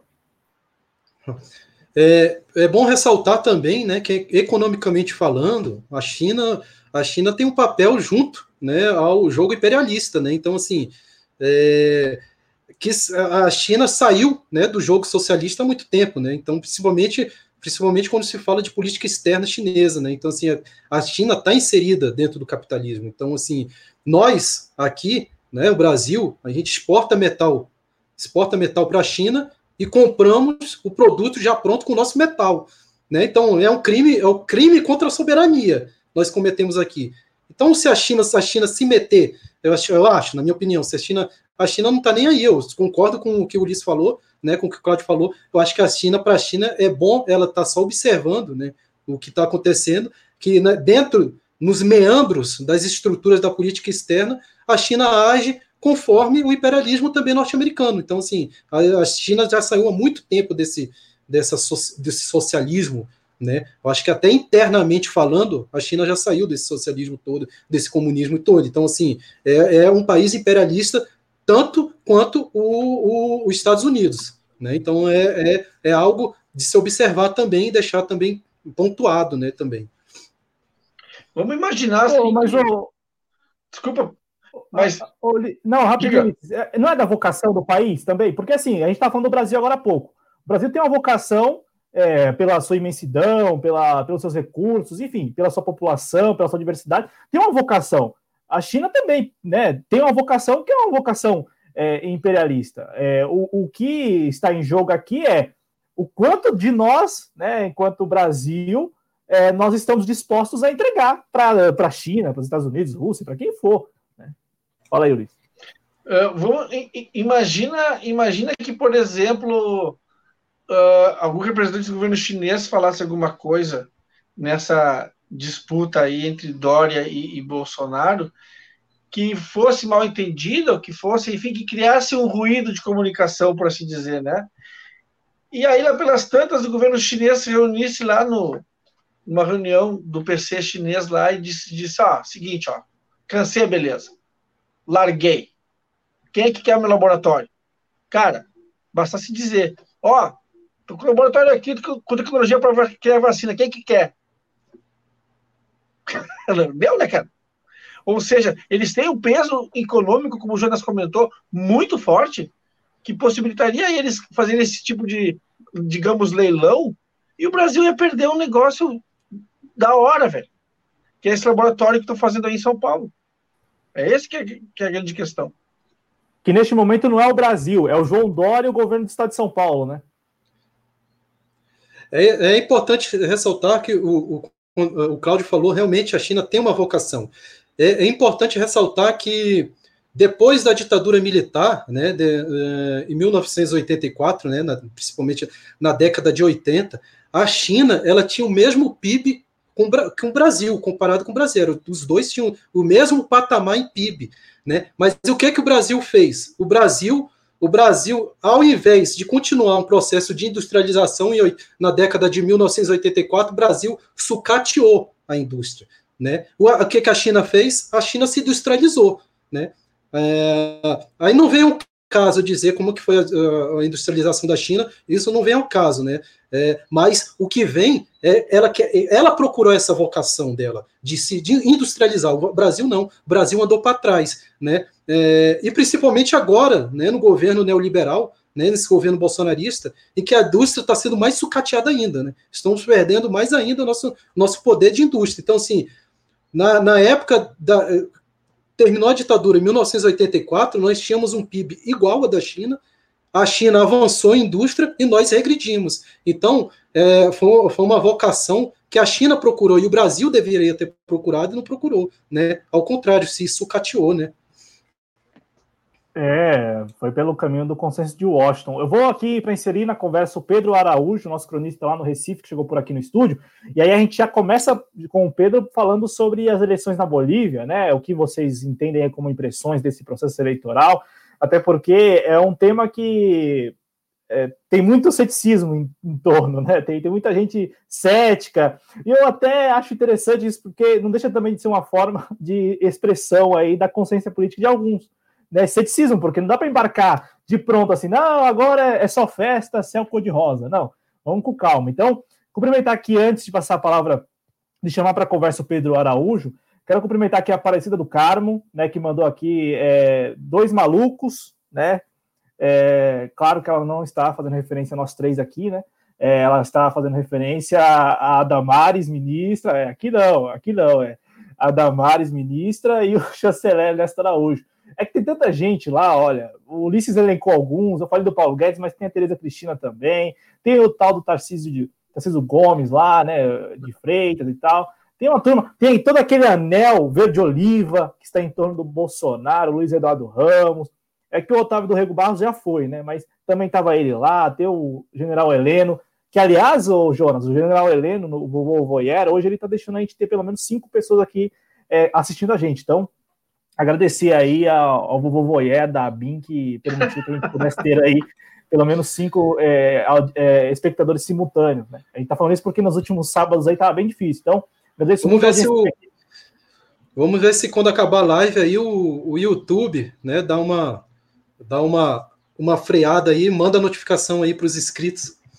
É, eu acho que o YouTube pensa que redação JC é redação Jonas Carreira, por isso que não notifica. Pode ser, o Jonas está com muito espaço na grade, né? É, o Jonas está com um banco de horas, viu? Invejável aqui no, no Jovens Cronistas. A, a Rô, ou o Rô, também por aqui dando boa noite. Boa tarde aí para o Rô, para a Rô. É, e aqui a Renata, Renata Casas, Casas Carrascosa, isso, perdão, Renata Casa, Carrascosa, eu aqui é, todo gaguinho, né? Então, é, por aqui ela que deixa o seguinte, a mensagem, né? Deixar de exportar soja para a China, para o mercado americano abocanhar, comprar etanol dos Estados Unidos, quebrando nossa produção, é, é, enfim, governo brasileiro, pano de chão do governo americano. E aqui ela agradece também é, ao apoio ao Alejandro Acosta, ele que é da Gazeta Revolucionária, que esteve com a gente nesta semana, falando da série Odoleiro, né, um formato aí bem interessante, a, a, ser explorado pelo campo progressista, o campo à esquerda, o campo que está de fato defendendo o Brasil, porque é um formato que, de alguma maneira, chama a atenção do, das pessoas que estão tanto por fora desse tipo de discussão, porque é um formato, né, série, tem ali os episódios e tal, é um formato aí a ser, é, de, de alguma forma, explorado, né, aliás, o outro lado lá, o outro lado, né, entenda-se aí, Brasil Paralelo, é, ainda que todo revisionista usa muito esse formato, né? No formato de documentário, de série, de não sei o quê, não sei o quê. Tanto é que eles estão para lançar agora um, um, um, documentário, uma sequência, falando sobre o governo chinês. Sobre o governo chinês. Provavelmente falando que a China, o governo comunista chinês está por trás do coronavírus e aquela história toda. Enfim, mas é, é sempre interessante para a parte deles passar várias demãos né, nessa história. Então, vai passando uma demão, outra demão, outra demão, até que as pessoas começam a compartilhar isso como se fosse verdade mesmo. Ulisses, posso chamar aqui o Pedro? Vou chamar o Pedro aqui para a gente trocar uma ideia. Pedrão aqui com a gente, pela, assim, pela primeira vez não, já esteve em muitos redação, e agora de volta aqui ao Redação JC, ele que fala com a gente direto do Recife, pela primeira vez aqui com o Jonas e com o Ulisses, seja muito bem-vindo, Pedro Araújo, a, a, esta edição do Redação. Você que está nos assistindo ao vivo, deixa o like, deixa o joinha, compartilhe o link, Pedro, vamos começar aqui a tua participação falando sobre a vitória de Luiz Arce lá na Bolívia. É, não estava na pauta esse termo, mas como a gente falou muito de diplomacia aqui, da parte dos bolivianos, o Luiz Arce foi ministro da Economia e o vice, agora, né, vice-presidente da, da, Bolívia, que vai tomar posse, o David Choquehuanca, ele foi chanceler da Bolívia por muito tempo. E, e, enquanto chanceler, ele adotou um expediente muito diferente do expediente do Ernesto Araújo é, um expediente muito mais independente, soberano. Né? Então, tentando ao máximo ali combater o avanço estadunidense na Bolívia. Então, e principalmente aqui na América Latina, marcadamente, né, com a, a partir das agências mesmo, a DEA, que é a de narcóticos, a presença de agentes da CIA. Então, assim, é, inclusive por um bom tempo, de 2011 até o ano passado, no golpe, né, quando a Janine Yanes assumiu lá na Bolívia, a, a embaixada estadunidense não tinha um diplomata lá, enviado pelo, por parte do, do, governo estadunidense. Isso em função aí desse atrito mesmo, né? O governo boliviano, sob a condução do Evo Morales, tinha uma posição muito rígida nesse sentido de defender a própria soberania, né? E aí com a Janine um período muito turbulento, e o eleitorado, que aí é uma das nuances desse processo eleitoral, o Pedro, pelo menos na minha avaliação, eu quero ouvir vocês também. Você tem, por um lado, o povo boliviano, o eleitorado boliviano, decidindo que o último ano foi horrível. Foi horrível. Foi o pior, pior ano da, deste século para os bolivianos. Portanto, vamos expressar isso no voto. Aí vão lá e chancelam a vitória de Luiz Arce. Então, na minha avaliação, esta é uma nuance. A outra nuance é o fato de que tratava-se de um golpe, de um golpe de Estado. Então, um golpe de Estado, ele não tem geralmente prazo de validade. E, e geralmente, quem dá o golpe não aceita ali, é, digamos, uma intromissão, né? um, digamos assim, um, é, um evento que, que não estava dentro do, do que estava combinado. Qual é esse evento? Qual seja esse evento? A, a, a vitória do Luiz Arce. Bom, quero ouvir você e aí na sequência Ulisses e Jonas é, a respeito das impressões mesmo, porque como falava antes de você entrar aqui, tem muita gente cética. Eu até me incluo né, no grupo dos céticos, porque dada a, a, a, o, dado o autoritarismo, né, a grosseria do golpe de Estado no ano passado, 10 de novembro, eu não esperava que os Estados Unidos, que orientou, que orientaram o golpe, e esses operadores em, lá no campo mesmo ali, né, em campo, os operadores Carlos Mesa, Janine Anhes, Luiz Camacho, Luiz Fernando Camacho, aceitariam perder tudo isso em um ano a partir de eleições que, ao mesmo tempo em que chancelam Luiz Arce, desmoralizam eles próprios, porque eles perderam assim de forma acachapante. Então, assim, eu estou no, no, grupo dos céticos por essa razão, porque não, não, ainda não consegui entender qual é, qual é dessa brincadeira aí. Por favor, Pedro, seja muito bem-vindo, boa tarde. Boa tarde, Cláudio. Professor Ulisses, é um prazer estar aqui com você de novo. Jonas, é um prazer estar com você pela primeira vez aqui na redação. Uh, eu estou com você eu acredito, eu ainda estou um pouco cético quanto a essa rea a reação, não. Porque talvez os Estados Unidos, talvez os golpistas bolivianos acreditassem que fossem conseguir fazer na Bolívia o que fizeram no Brasil. A forma como eles conseguiram manipular a, a, a, população no Brasil, principalmente talvez pela maior penetração que houvesse aqui das igrejas neopentecostais, que também foi um ator uh, ativo no golpe boliviano, não só como as milícias ou como o próprio exército, mas as igrejas neopentecostais tiveram um, um, um, papel muito importante no golpe boliviano do ano passado, eles não tiveram a mesma penetração que houve aqui no Brasil. Acreditava que se que ia conseguir validar o golpe de Estado, como foi aqui no Brasil em 2018. Se deu o golpe na Dilma em 2016 e se validou esse golpe em 2018 com a eleição do Bolsonaro. Não aconteceu da mesma forma na Bolívia. A Bolívia não validou esse golpe, o povo foi às urnas e disse não ao golpe, disse não ao golpismo e aos membros daqueles que participaram do golpe, tanto que a própria Giannini, que tentou a eleição para presidente, não conseguiu uma votação nem um pouco expressiva, tirando a região de Santa Cruz. Não houve uma adesão a esse golpismo, uh, mas eu estou com você, não acredito que eles vão largar esse osso tão fácil.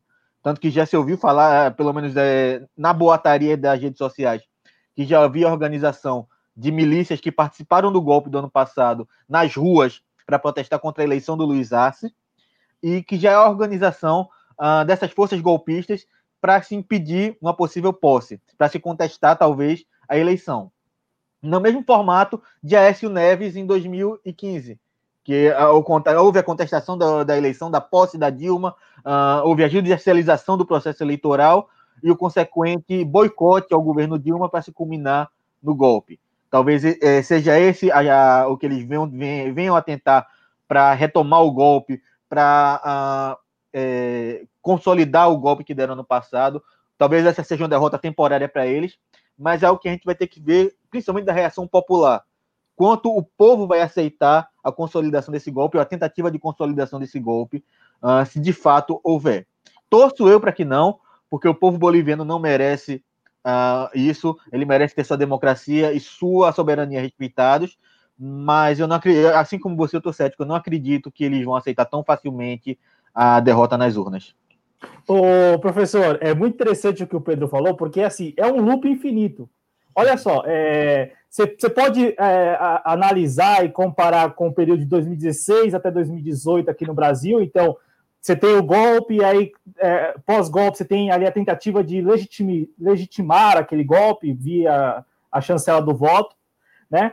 E, e, e, aí, quando não dá certo isso, você volta a 2014, em que você, você aceita o resultado, mas contestando, para criar um ambiente de desestabilização que vai desembocar em, um, uma possi em um possível novo golpe. Então, um loop infinito. Você fica só dando voltas nisso. É muito interessante que o Pedro trouxe aqui, porque isso não me passou pela cabeça, do tipo, vão porque, vamos lá, o Luiz Arce foi reconhecido como vitorioso das urnas, inclusive pelo presidente Bolsonaro, também pelo Luiz Almagro, da OEA, que é quem promoveu o, o golpe ano passado. O Luiz Almagro foi o responsável, né, à frente da OEA, por, por aquele documento que criou toda uma atmosfera no domingo 10 de novembro para a renúncia né, do Evo Morales e a, a, renúncia imposta ali né, pelo Williams Calimans, ainda, que era general lá do Exército, com as forças policiais nas ruas, o Luiz Fernando Camate, enfim, essa turma toda aí que né, não é lá muito aprazível. É, Ulisses, é, como você observa é, esta vitória do Luiz Arce? E aí eu já coloco aqui uma coisa que também é preciso a gente discutir. A gente está partindo da premissa de que o Luiz Arce não trairá o Evo Morales e não trairá os ideais é, que defende o Evo Morales. Eu falo isso porque, pelo que o Pedro acabou de falar, a, possi a possibilidade de um eventual golpe, de uma eventual atuação de desestabilização virá da, do outro lado. Você trabalha também com é, este cenário, Ulisses? Você imagina que da parte do Luiz Arce não tem por que é, ter ali ceticismo ou, ou de repente é, criar aí coisas, né? É melhor trabalhar e esperar por uma ação do outro lado, dos derrotados? Eu vou na linha do Pedro, tá? E na linha do Cláudio, na, tua linha também, de, de, um certo ceticismo. Vocês me abriram os olhos agora, não tinha me dado conta desse detalhe importante. Uh, eu vou fazer agora aqui mais um paralelo, como alguns que eu já fiz anteriormente aqui hoje de tarde. Uh, vamos, vamos recapitular aqui rapidamente, tá? A Dilma é deposta pelo golpe em 2016, tá? Aí vem a eleição para 2018, em que ela concorre ao Senado por Minas Gerais, certo? E aí ela não é eleita. Detalhe, ela é deposta pelo golpe e não tiram dela os direitos políticos. Tanto é que ela concorre naturalmente como senadora pelo PT, Minas Gerais não se. Isso é outro detalhe, isso não vem ao caso. Mas ela concorreu normalmente para papá. O Evo Morales é deposto por um golpe, vai embora, do, vai embora do, da Bolívia, claro, uh, alguns dizendo que ele deixou o povo na mão, na verdade ele foi embora, ele foi colocado para fora do país. E aí, numa eleição, quem concorreria?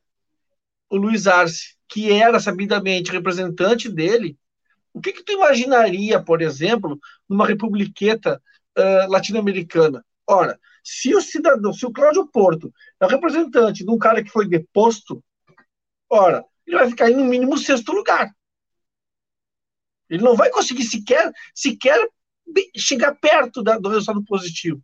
E não, ele não só se elege, como se elege dando a rodo, sabe? Não, ele não tem, ele, ele deixa os, e os outros. Aí vem a surpresa para nós, porque a gente não conhece o interior da Bolívia. Os outros aceitam o resultado. Então, assim, é muito. Porque, assim, se uh, houvesse uma, uma condição do povo boliviano rechaçar o Evo Morales, o Luiz Arce ficaria em quarto, quinto lugar. Eles, eles dariam o resultado para golpista que assumiu, o que não foi o caso, sabe? Então, eu penso assim, como tu disse, Cláudio, tem que se colocar as barbas de molho? Coloco. Porque eu vou esperar, por exemplo, que atitude o Luiz Arce vai tomar e como vocês bem lembraram, por, será que, como o Pedro lembrou, né? Esse pessoal vai deixar passar barato assim em menos de um ano o poder que tomaram, tomaram de golpe? Isso causa uma dúvida, é evidente que causa uma dúvida. Nós temos que estar aqui esperando o que vai acontecer, porque na realidade são golpistas. Nada impede que eles façam isso com o Luiz Arce logo depois. É isso que nós temos que pensar. E também pensar o seguinte, tá? além da, da eleição do. Porque, assim, é, é o que eu sempre discuto com a esquerda no Brasil. A esquerda no Brasil, historicamente, a eleição do, do majoritário, de um prefeito, de um governador, de um presidente, nunca foi acompanhada pela eleição da Câmara dos Deputados. Nunca foi acompanhada. Ou seja, tu elege, vamos supor, um Lula, por exemplo, em 2002, e a maioria da Câmara dos Deputados não é do campo da esquerda. Não é. Talvez o PT fosse uma maior, bancada, mas no somatório, na separação ideológica, não era. Nunca foi assim. Tá? Só que na Bolívia se dá o contrário. Tu elege o Luiz Arce e a maioria da Câmara, não sei como que eles chamam lá, Câmara dos Deputados, mas a maioria do, do congresso deles lá é do partido do Arce, é do MAS. Então, assim, dá outro, dá outro viés, dá um outro cenário pós-eleição. Porque, de repente, se fosse só eleger o Luiz Arce, talvez, e tirá-lo logo depois, fosse mais fácil. Agora não é tão fácil assim. Talvez essa seja uma análise que a gente pode debater logo adiante. Ô, Ulisses, e, e, tem, um, tem um aspecto aí que também não pode ficar de fora, né? É que esta realidade, a realidade do MAS ser a maior força política da Bolívia, ela já data desde o início do século. Então, assim, lá, em todas as eleições do, em que o Evo saiu vencedor, você tinha a, maior, a maioria da Assembleia Plurinacional também do MAS. Agora, o que está em jogo é, num período de um ano de golpe de Estado, é, voltar à tona assim, desta maneira, tudo bem, eu até concordo com quem fale, e eu, eu vejo que no contato, e pouco contato que eu tenho com alguns bolivianos, eu vejo que eles são mais conscientes, eles falam mais de política do que os brasileiros. Eles, eles, eu falo porque neste último ano aí eu tive contato com alguns bolivianos aqui da comunidade boliviana aqui em São Paulo, e eles voluntariamente falavam sobre a situação no país deles. Voluntariamente, assim. Você não perguntava e eles estavam falando que a situação lá estava muito difícil, que a presidente lá era muito parecida com, com o presidente brasileiro, e toda essa história. Né? Então, assim, eu até concordo que tem uma consciência política é, mais aflorada do que os brasileiros, mais apurada do que os brasileiros. Até porque as organizações sociais, elas são muito fortes, né? muito presentes na vida, no dia a dia. Eu digo isso até porque, acompanhando o trabalho dos companheiros do Vozes Latinas, no ano passado eles estiveram lá no pleito é, e, e, eles mostraram nas ruas o clima. Ainda tudo bem, ainda que pese que era período de campanha eleitoral, então talvez por isso as pessoas estavam falando mais de política do que em outros períodos, mas assim, elas, elas falavam sobre o MAS e falavam também dos outros candidatos. Inclusive, muitos falando que estavam já saturados com o Evo Morales.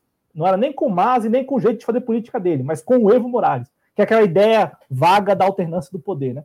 Ô, Jonas, é, como que você observou essa vitória do Luiz Arce, do David Oqueuanca? Também essas nuances que trouxe o professor Ulisses de que a Assembleia Plurinacional segue agora é, com a maioria do MAS, né? E também, Jonas, para você responder aqui, né? Você enxerga que se deve ter um ceticismo quanto à figura do Luiz Arce, até pelo fato de ter sido ministro da Economia, ter aí um certo contato com o mercado financeiro e tal, é, como algumas pessoas têm especulado? Então, Cláudio, ceticismo tenho, e o meu ceticismo até extrapola o extremismo, entendeu? Assim, eu, é, mas, ao mesmo tempo, né, eu concordo que foi uma vitória, uma vitória da esquerda, né? Eu, eu vejo que na América Latina, né, nos últimos anos, existe uma, uma espécie de socialismo liberal, né, que, que de, de alguma forma, né, ele, é, esse socialismo liberal faz uma política de, de bem-estar social né, dentro dos cidadãos inseridos em determinado território, né, mas o meu ceticismo é em torno do, do, do, do se o Arce vai seguir os moldes né, do governo do. do é, me lembro, esqueci o nome do. Do Evo Morales. Do Evo Morales, né, um governo, governo nacionaliza, nacionalizante né, dos meios de produção. Então, o meu ceticismo é esse. E a, e a, pergunta que eu faço, né? O meu ceticismo é quase que certo, né? Vendo o passado de quem, de quem foi o Arce. Então, a pergunta que eu faço, até que ponto né, o, o Arce fez concessões aí com o neoliberalismo e com o imperialismo, né? E, outra coisa, eu acho que para ter um ter a volta de um governo aos modos que tinha do Evo Morales, tinha que ter uma ruptura, né? sendo que estava tendo uma, um golpe, estava em andamento, e o golpe ainda tema eleitoral, né, com, com, com as estruturas eleitorais que estavam ocorrendo. É, então, assim, eu não, eu, o meu ceticismo ele é, todo, é extremo, né? Então, assim, eu não, a figura do Arce para mim é uma figura que está fazendo concessões, fez acordos, né, dentro do dentro do espectro é, econômico neoliberal, né, imperialista, mas assim, também concordo que foi uma vitória para a esquerda, né? É, é, o, o, partido do, Mar, do, do Arce é, representa né, um, um, um, um dogma esquerdista, né, uma política de uma, uma política de bem-estar social, uma volta de política de bem-estar social dentro da Bolívia, né, mas assim não acredito que os moldes do que era Evo Morales vá voltar, né? Então assim esse é o meu ceticismo. É, eu, eu, vamos acompanhar, né, juntos aqui no canal e tudo mais, essa história toda, como que se dará possível posse, se haverá alguma ação de desestabilização, mas o, o que eu já passo a palavra para o Pedro para a gente é, seguir aqui para arrematar esse assunto. O, o que também me chama a atenção nesse processo eleitoral é que o, o Evo Morales, ele de fato confiou a figura do Luiz Arce como o seu preposto mesmo. Então, assim, é, tá muito parecido com por hora, está muito parecido com a situação de Rafael Correa e Lene Moreno. Não estou falando aqui que o Luiz Arce vá traí-lo, mas assim, a forma como que se deu todo o processo. Então, assim, você é. Já que o Ulisses citou eu como exemplo, eu vou citá-lo como exemplo. Ulisses Santos, em função do, da, do golpe contra a minha pessoa, você é o meu preposto e eu vou falar, eu te defendo. Então, assim, é, é, sabe, essa, esse apoio mesmo, sem, sem, sem transparecer nenhuma dúvida e tal, é, é algo que é, assim, me chamou a atenção em todo esse processo. O Evo Morales que já disse que vai voltar à Bolívia e tudo mais, né? É, bom, vamos, vamos seguir acompanhando. Como vocês falaram, eu, eu, concordo quando a gente diz aqui que o povo boliviano decidiu por esta via. Então, assim, é, também a gente tem que considerar que o povo boliviano entendeu que o, a única oportunidade que teria para mudar a situação do último ano seria pelo voto. Então, é, fez isso. O povo fez isso. Agora, se o Luiz Arce vai vai, se vai manter esse comprometimento, essa promessa que ele fez ao longo da campanha de se comprometer com o povo boliviano e principalmente reverter o golpe, porque o golpe ele se deu ao longo de um ano, não apenas na figura da Janine Anhães, mas em muitas decisões, né, muitas medidas que foram aí adotadas nesse período e implementadas. Então, espero, sinceramente, que o, que o Luiz Arce ele reverta este quadro mesmo de golpe, né, com medidas concretas. Olha, se tiver é, estrangeiros lá, estadunidenses, apenas para desestabilização do país, que mandem de volta para os Estados Unidos. É isso mesmo, tem que mandar e acabou. Fala aí, Pedro, na sequência Ulisses e Jonas para a gente arrematar o assunto. É, só para uh, ressaltar um ponto muito importante que o professor Ulisses trouxe, que é da formação da Assembleia Nacional Boliviana ser sempre composta por membros do partido, membros da esquerda, membros do, do uh, da majoritária eleita. Não é uma majoritária que não acompanha a força legislativa, como aqui no Brasil, que se fala tanto que o PT fez muitas concessões, o PT isso, mas o PT nunca teve dentro da esquerda uma força dentro do Congresso para governar. A gente viu quando a Dilma perdeu o apoio do Congresso, tentou governar só com a esquerda, buscar só o apoio da esquerda, a gente levou um golpe, ela foi tirada sem cometer nenhum crime.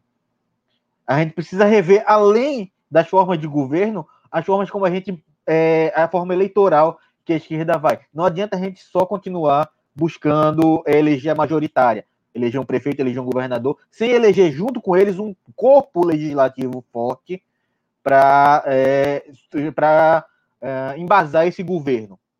E isso passa muito pela forma como o governo ocupa os espaços. A Bolívia, o Evo Morales, o governo Morales, ele sempre fez a questão de estar tá ocupando os espaços populares, seja nos conselhos indígenas, nos conselhos populares das cidades, ele sempre fez essa questão de estar tá ocupando esses espaços. Aqui a gente perdeu muito espaço para a direita ao abandonar a periferia. Quando eu digo abandonar a periferia, não é deixar de ter ações para a periferia, é deixar de abandonar ideologicamente a periferia.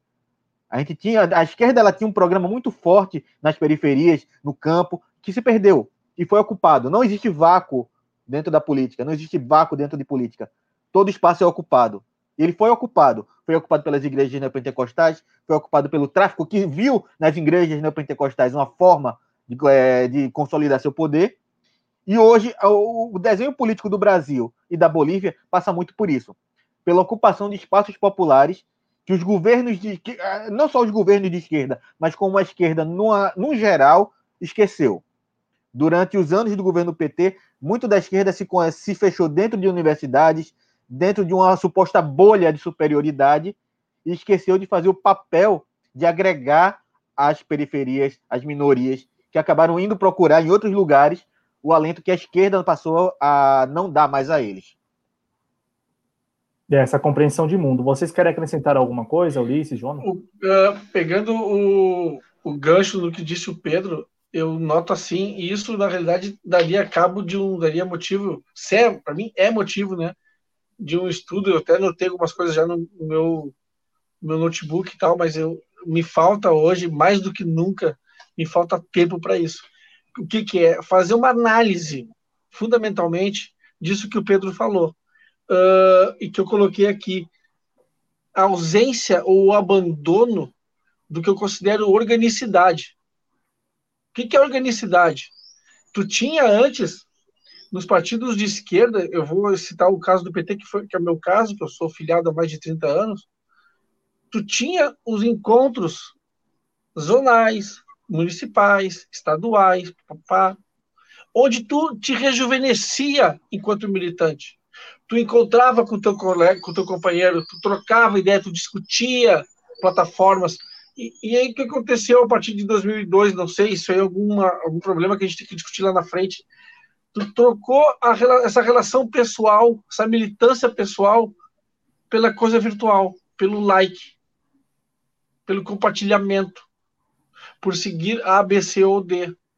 Isso vai chegar num ponto onde, por exemplo, tu não tem, tu, tu abandona, de, de certo modo, quase totalmente, a, a simbologia dos partidos.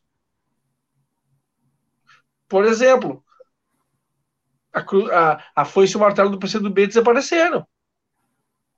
A estrela do PT desapareceu sabe? Quer dizer, a, a, a simbologia dos partidos, e que, que são fundamentais para entender, para criar uma, um imaginário, criar um, um, uma mentalidade do partido, uma organi e aí, junto com isso, a organicidade. Tu abandona isso, como disse o Pedro, a periferia, cara, a periferia não vai, te, não vai atrás de ti, ela não vai bater na tua porta. Tu que tem que chegar na periferia. Tu que tem que ter o discurso, tu que tem que ter a prática de acesso, de chegar na periferia. Se ela, tu, quem é que vai, quem é que vai querer entrar nesse vácuo que disse o Pedro? O neopentecostal. Saca? Ele vai usar, ele vai entrar, ele vai estar com aquele discurso fácil, senso comum, e vai ganhar a periferia. É o que está acontecendo. E nós não estamos. Eu vou repetir aqui de novo, que eu já falei uma outra, outras vezes em textos que eu já escrevi. Nós não sabemos, nós não soubemos entender um fenômeno social muito grande que aconteceu no Brasil, que foram as ocupações das escolas. Nós não entendemos, a esquerda não soube interpretar aquilo. Até hoje, até que foi uma, um, um fato que passou e que passou e que caiu, e caiu no esquecimento, não se fala mais daquilo. Aquilo era de fundamental entendimento para nós, para ter uma, uma, um, uma organicidade de volta. E, lamentavelmente, se perdeu essa experiência. É, eu quero só rapidamente, é, quando a gente fala aqui de neopentecostais, né, para deixar claro, a gente está dizendo e está sendo muito objetivo em lembrar dos vínculos de algumas igrejas, de algumas muitas, e aí são muitas mesmo igrejas, com, por exemplo, tráfico de drogas, com milícia, né, por ser um caminho para, de fato, ali até facilitar a vida do, da lavagem de dinheiro, de, de crimes mesmo. Né? Eu digo isso porque hoje no Brasil nós temos sim, e, fel e felizmente nós temos sim, igrejas que, se, igrejas que se colocam como neopentecostais, que estão ali na, no bairro, enfim, na comunidade, desempenhando um papel até fundamental, dado o distanciamento do Estado mesmo, né, da, da, da falta, sabe aquilo, do, do vácuo, como o Pedro falou. Então, assim, esse vácuo ele, ele é tomado por um lado, e por, por um, assim, um lado que é muito triste de, de, de afirmar isso, porque a gente está falando da fé, né? Do uso da fé para poder encobrir crimes, para também ali facilitar a vida de muitas, de algumas figuras, né? E também, infelizmente, você tem este vácuo sendo ocupado por igrejas que sim fazem, cumprem um papel fundamental. Então, assim, é, é, aqui no canal a gente nunca generaliza exatamente por isso, porque a gente sabe a gente sabe que existe uma boa igreja neopentecostal lá para aquele grupo de fiéis, né, para aquela comunidade. E também há muitas, aí são muitas mesmo. Muitas, são muitas. Isso eu posso afirmar, são muitas as que só existem exatamente para encobrir crimes. Em que os seus líderes religiosos usam ali da fé, né, manipulam a fé apenas para encobrir crimes. E isso data aí, vocês falaram, é, que eu, eu, concordo com o que vocês, do paralelo de vocês, que os anos em que tivemos essa experiência de um governo mais popular, perdeu-se muito esse contato mesmo com as comunidades. E aí, é neste momento em que estas vias que usam da fé, manipulam da fé para encobrir crimes, se apropriaram. Porque essa realidade de, de igreja e tal é de 80, de 90. Só que, como o Ulisses falou, em 80 e 90, você tinha sindicatos fortes, você tinha partidos políticos fortes, você tinha é, encontros aí para discussão da, da, da, vida no bairro, da vida na comunidade, da vida na cidade, da vida. Hoje já não tem mais isso. E aí, Ulisses, essa questão das redes sociais, né? De fato, a gente, inclusive, já respondendo aqui a pergunta da Renata, é, quando eu falei do formato aqui, que foi até algo que a gente falou muito no programa com o Alejandro, eu falei no ar, isso também falei depois e antes para ele, no particular, é o formato. Né? Nós estamos aqui no ar a 1 hora e 30. É, nós temos agora 20 likes. E quem puder chegar aí deixar um like é muito importante. Mas, por exemplo, uma, uma websérie, um, como é a proposta do Alejandro, lá, a proposta da Caseta Revolucionária, com toda certeza tem um apelo diferente de uma transmissão ao vivo. Então, quando eu falei aqui do formato, é do formato. O formato tem que ser adequado mesmo para o público. Né? O Ulisses está aí, faz comunicação, os companheiros Pedro e Jonas também estão aqui no YouTube já há algum tempo, tem uma, tem uma certa participação e presença nas redes sociais, sabe muito bem do público, de, de chegar no público. Né? Então, é, o formato é muito importante. E eu vejo que para o nosso campo tem sido o maior problema, o maior dilema, porque não sabe adequar o formato. Quando adequa o formato, não, não sabe usar ali de um, um, um, texto, uma narração, um roteiro objetivo. Então, é muito da comunicação. É, Cláudio, esse... fala aí. Rápido, só um comentário. Nunca ocorre casamento, casa... formato conteúdo. Formato conteúdo, exatamente. É, tá falando das igrejas neopentecostais e da relação delas com o poder. Aqui no meu bairro, uh, um pouco lá pro meio da pandemia, já quando começaram a abrir as coisas, surgiu numa casa que até então estava abandonada, uma igreja. Surgiu do nada. E eu sei que surgiu do nada porque era silencioso aqui o bairro e do nada começou a gritaria. Uh, e recentemente, acho que foi quinta-feira, começou a gritaria, mas estava uma gritaria muito fora do comum. E aí eu fui na rua para ver. E já tinha candidato, a igreja que surgiu menos de um ano, já tinha o candidato da igreja ali fazendo comício perto da igreja, com os fiéis ali, com o pastor da igreja e tudo. Então tem uma relação muito íntima com o poder. Eles estão ali, você não. Claro que vão ter igrejas que vão abrir para dar um alento às populações mais pobres. Mas tem igrejas que elas surgem unicamente com o objetivo de alcançar o poder, de eleger um presbítero, de eleger um pastor e pronto, ela só serve para isso, para arrebanhar aquela pessoa que está abandonada por uma esquerda mais que se afastou dela e abocanhar aquilo para o seu eleitorado. É apenas o objetivo de algumas igrejas. Tu arrebanha e criam um curral. É.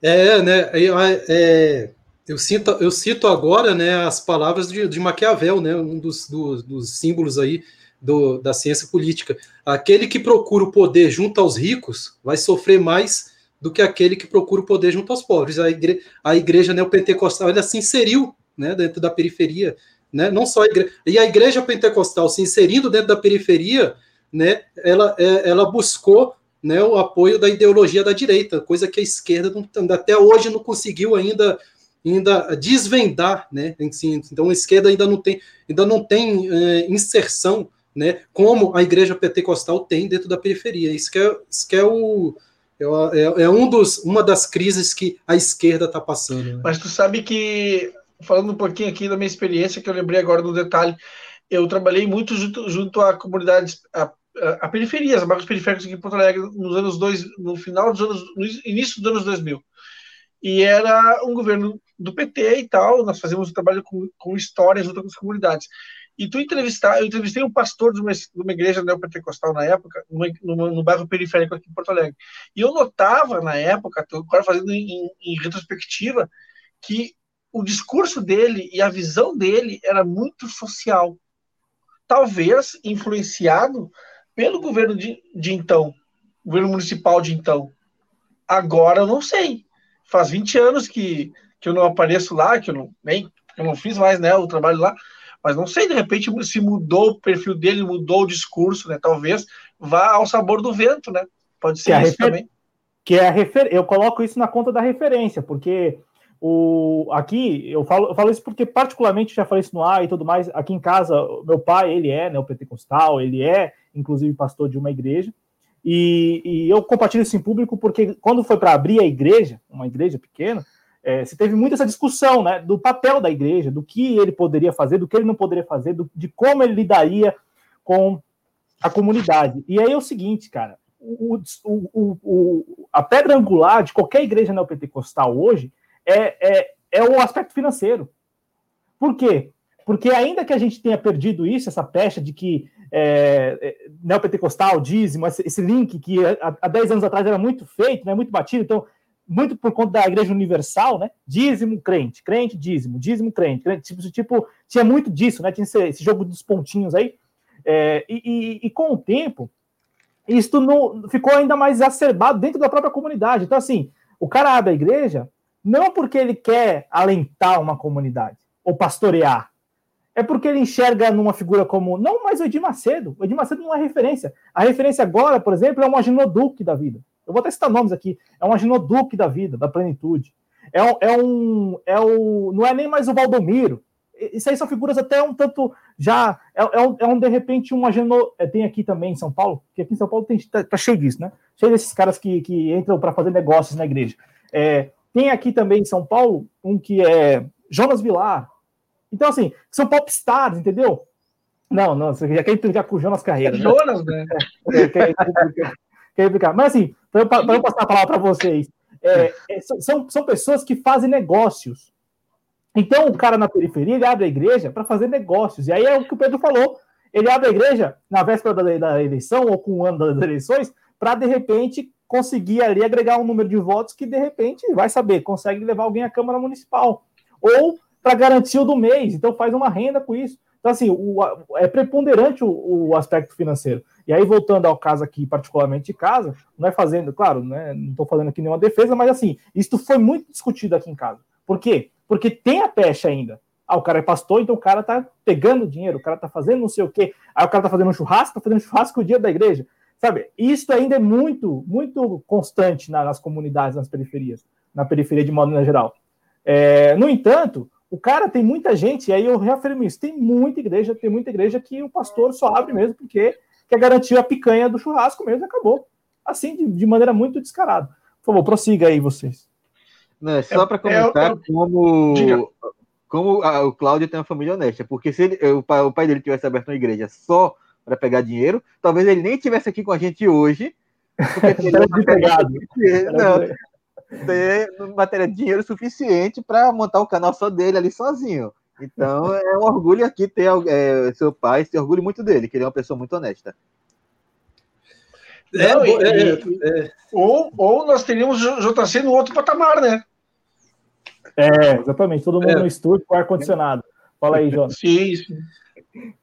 É, então, assim, é, vale, vale sempre a gente ressaltar, né, que alguns, alguns, né, algum, alguns, alguns membros da, das igrejas, alguns líderes, né, é, é, que, é que nem um fala assim, né, tem muita gente que fala tem que ter aproximação da esquerda em certos setores né, neopentecostais, né, a esquerda já se discute isso, né, e assim, eu vale, vale também ressaltar também, né, que não são também todos os policiais militares, por exemplo, né, que são racistas, né, que, que agem com ideologias fascistas, né, e eu também acho que também há possibilidade da esquerda também se aproximar em setores militares, né, por exemplo, eu, eu, eu sou, eu treino jiu-jitsu e treino com policiais militares que, que entendem a, minha ideologia, que, que conversam comigo, que acham bacana o, o, a, a ideologia de desmilitarizar a PM, que, que, entendem essa ideologia. Então, assim, não é todos os policiais militares que são aqueles caras que saem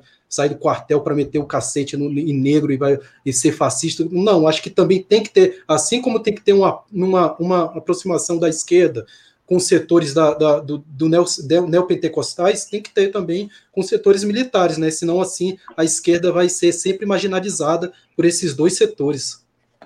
E é interessante, Jonas, o que você falou, porque na Bahia, a candidata do PT a prefeito é major da PM.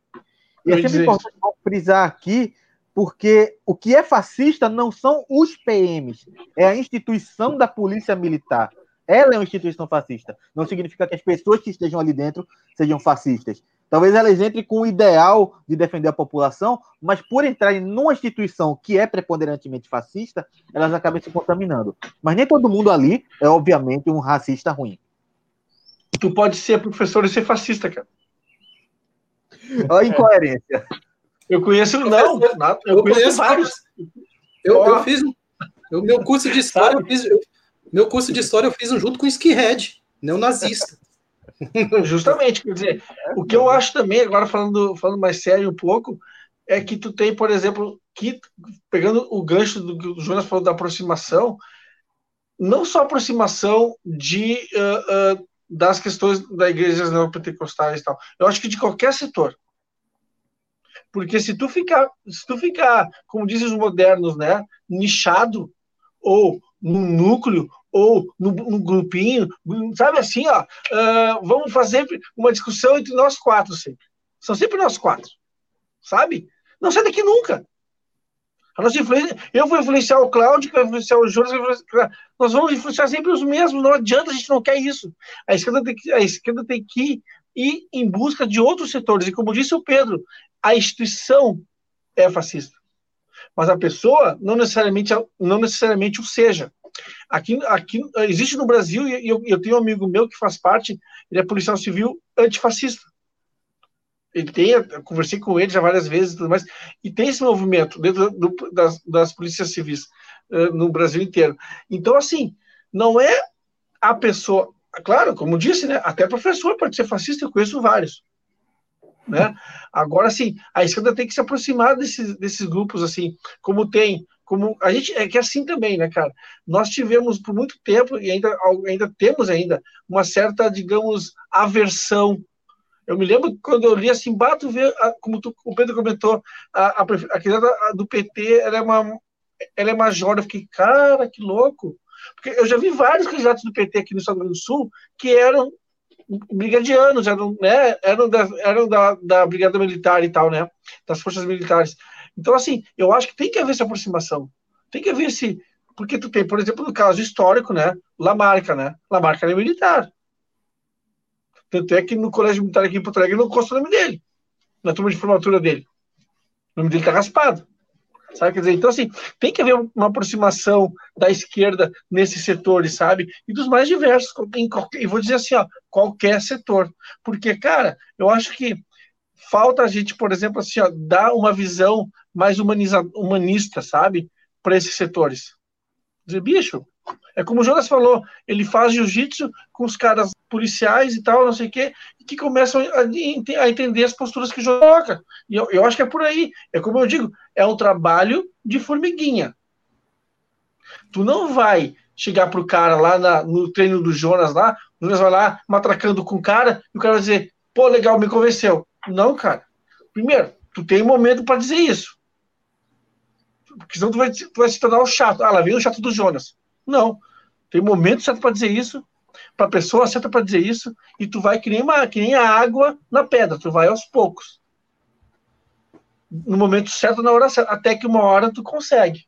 A coisa é ir. Bicho, é assim, é trabalho de formiguinha, e é cansativo, mas tem que ser feito. Ô, Jonas, vai lá.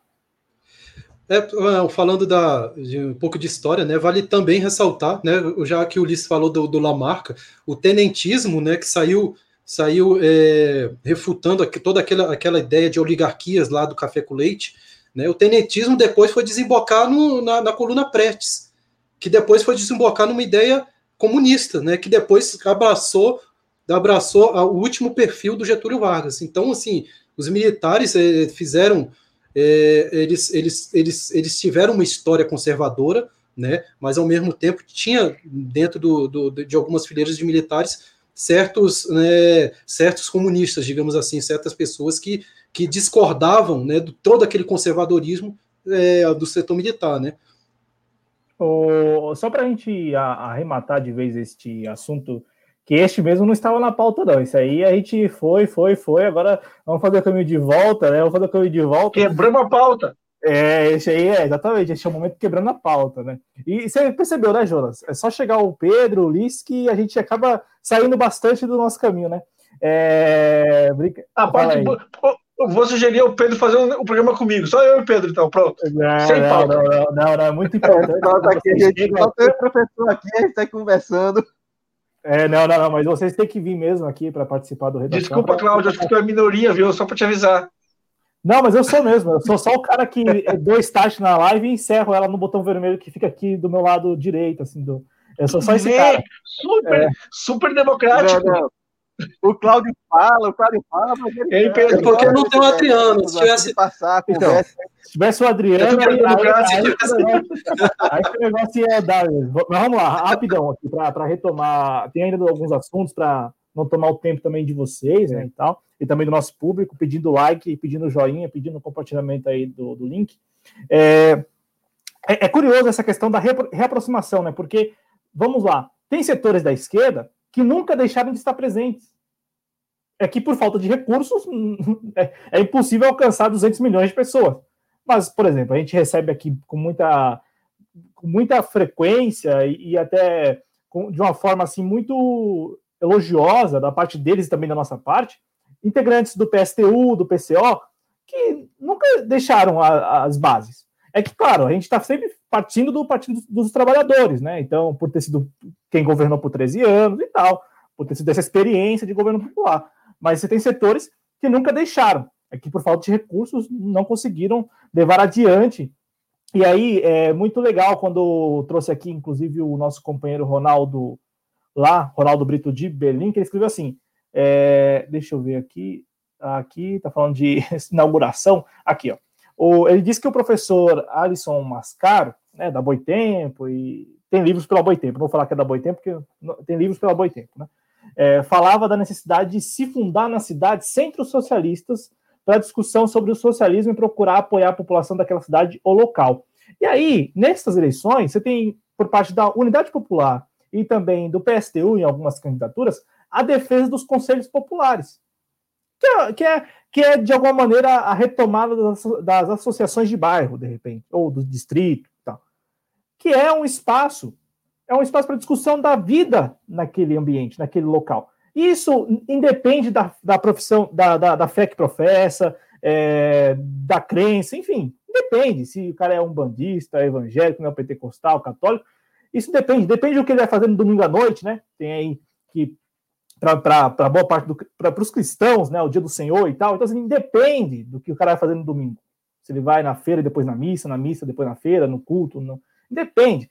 Tem lá o dia em que ele vai se reunir para falar da vida na rua, naquele bairro, das condições daquele bairro. Então, assim, é, é, é, um, é uma experiência que, claro, é muito difícil de, de ser chancelada nas urnas, até pelo, por todo o sistema eleitoral, por toda a campanha de invisibilidade mesmo que sofrem essas candidaturas, mas é uma proposta. E é uma proposta que é adequada ao nosso século. Por quê? Porque, de repente, esse Conselho Popular ele vai ter uma sede física, mas terá muitas reuniões remotas, é, em horários alternados, ouvindo as pessoas, enfim. A organização desses conselhos se dará a partir da, do contato com a base. E, e isso independe da fé.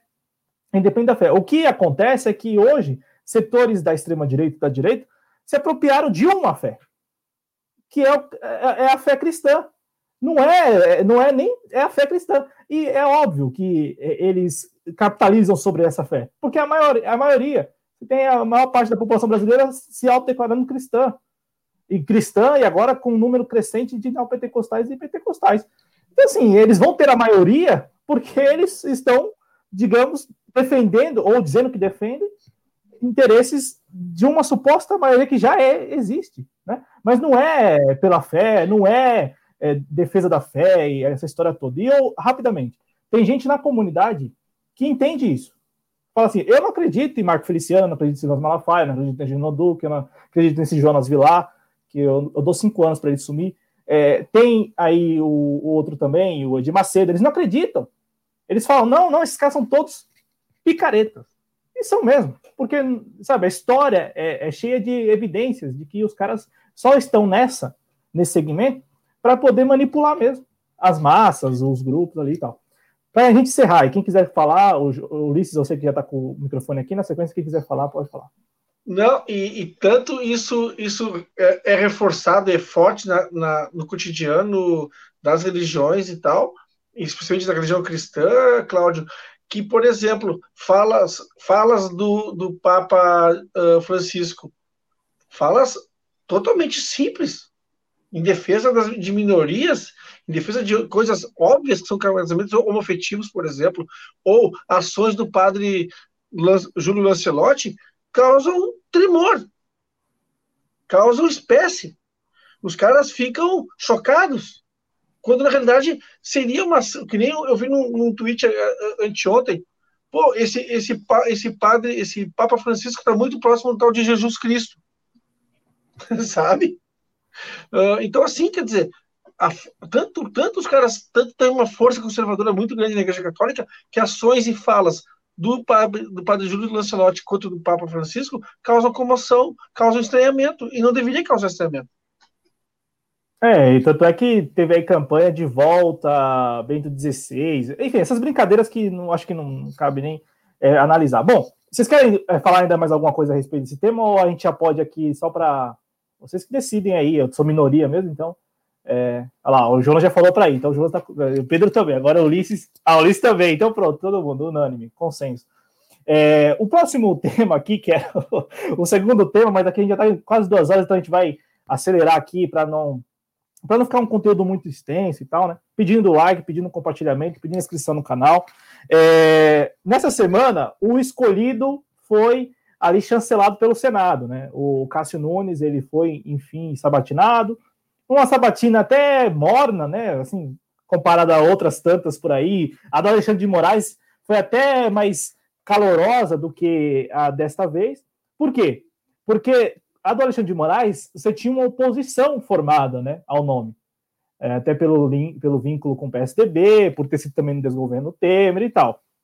Desta vez, o Cássio Nunes Marques, que é agora o novo ministro do STF, que toma posse no próximo dia 5 de novembro, é, ele foi sabatinado numa sabatina bem morna e terminou que ele foi quase que unânime, é, unanimidade o placar. Né? Eu tenho até o placar aqui anotado, foram 57 votos favoráveis no plenário do Senado contra 10 contrários. E como há lá também segredo de, de voto, né? Então a gente não sabe quem votou, quem foram esses 10 contrários aí. A gente sabe que alguns desses 10 contrários que declararam voto são lavajatistas. São lavajatistas, né? Que é o caso do Eduardo Girão, do Podemos do Ceará, que disse que o, o Cássio Nunes não é tão lavajatista como ele gostaria. Né? Então você tem um senador que decide, ah, eu não vou eu não vou aprovar o nome desse senhor porque ele não é tão lavajatista quanto eu queria. Então, pronto. E, e, e ele declarou voto contrário no Cássio Nunes. Mas o fato é que o, a primeira indicação do Bolsonaro chega ao STF a partir de um certo consenso, uma certa articulação com o Congresso Nacional. E isto, como vou usar até um termo que o Ulisses falou, isto causa espécie, Ulisses, sabe por quê? Porque até ontem o Bolsonaro era inapto, não sabia articular com o Congresso, e, e, teria muita dificuldade na aprovação do nome e também das medidas que ele defende. Agora não, agora ele é o maior articulador da face da terra e, e conseguiu rapidamente que o seu indicado fosse é, ali chancelado a vaga do ministro Celso de Mello. Então eu vou passar a palavra para o Jonas e aí a gente faz esse caminho de volta agora. Jonas, na sequência Ulisses e Pedro. Jonas, como que a gente analisa a chegada do Cássio Nunes ao STF? A gente já falou até bastante, duas vezes, em dois programas, né? A gente errou as apostas a gente não apostou efetivamente, mas a gente errou na, na, ali no, no, naqueles que a gente acreditava que seria os mais cotados. Terminou que é o Cássio Nunes, um nordestino, e isso pesou bastante aí no apoio de é, parlamentares do campo da oposição. Pois é, pois é, Cláudia. É, como você falou, né, uma sabatina morna, né, e respostas vinda do, do, do, a, do futuro ministro, né, atual ministro, né, umas respostas, no, no, a meu ver, muito em cima do muro, né? Sim, por exemplo, o que ele falou sobre a Lava Jato, né? Ele disse que não, não podia dar deméritos à Lava Jato, mas podia é, tentar mudar alguma coisa, é, modificar alguma coisa dentro da Lava Jato, ou seja, deixou interrogações, né?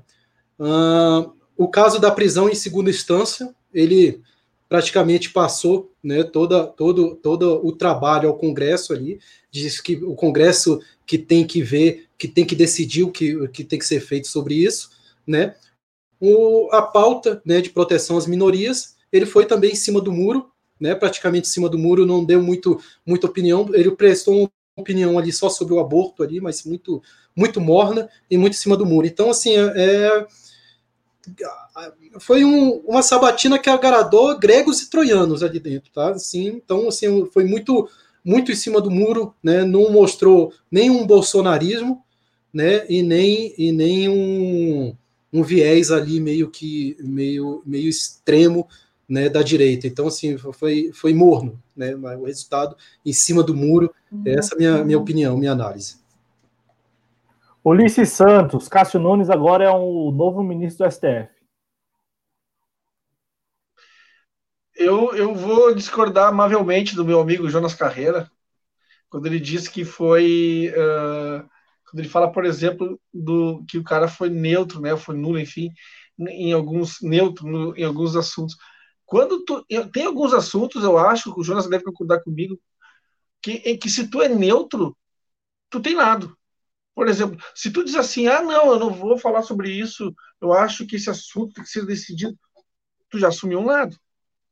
Eu acho que eu, eu acho que tem, ele teve, ter dito, não, eu sou a favor, eu sou contra.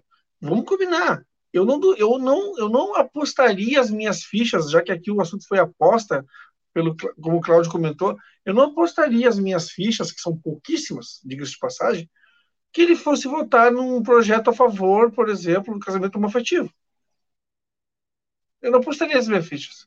Eu apostaria metade delas no, no neutro, metade delas no contra. Porque o cara que recebe uma indicação, e como o Cláudio bem lembrou, uma articulação do Bolsonaro para ser nomeado como ministro do STF, ele não vai ter uma posição progressista. Vamos me desculpar.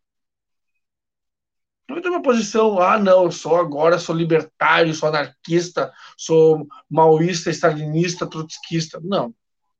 Ele vai, ele é um cara. Ah, talvez alguns digam, ah, mas o, o PT nomeou ministro do STF que foram contra o PT lá na frente. Tá, ok.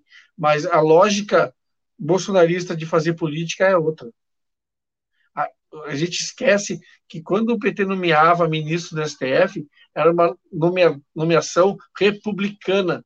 Ou seja, tu tens agora, queridão, autonomia para fazer o que tu quiser. Não havia um cerceamento. Ah, eu nomeio o Jonas Carreira ministro do STF. O Jonas Carreira é ministro do STF, não é, mais, ele não é ministro do PT dentro do STF. Ao contrário, por exemplo, agora, eu não duvido que as indicações, os votos sejam favoráveis à, à, lógica bolsonarista de fazer política. Vou, vou, falar que eu já falei no começo da, da, da nossa transmissão. O Bolsonaro está colocando pessoas pontuais em cargos pontuais para criar um tipo de um escudo para se proteger. Tá? Então, assim, o, a, a, indicação. Primeiro, como o Cláudio bem lembrou, a indicação do Cássio Nunes e mais a, a, a se alçar o Bolsonaro à condição de articulista, articulador político, isso, isso tem muito significado para mim. Isso tem muito significado porque agora, por exemplo, olha o esforço que ele fez, olha o quanto ele mudou em termos de política para se tornar um articulador político e, e colocar quem ele queria ali. Ele queria esse cara. Ele queria o Cássio Nunes ali naquele ponto. E ele conseguiu. Vamos ver agora o lá na frente.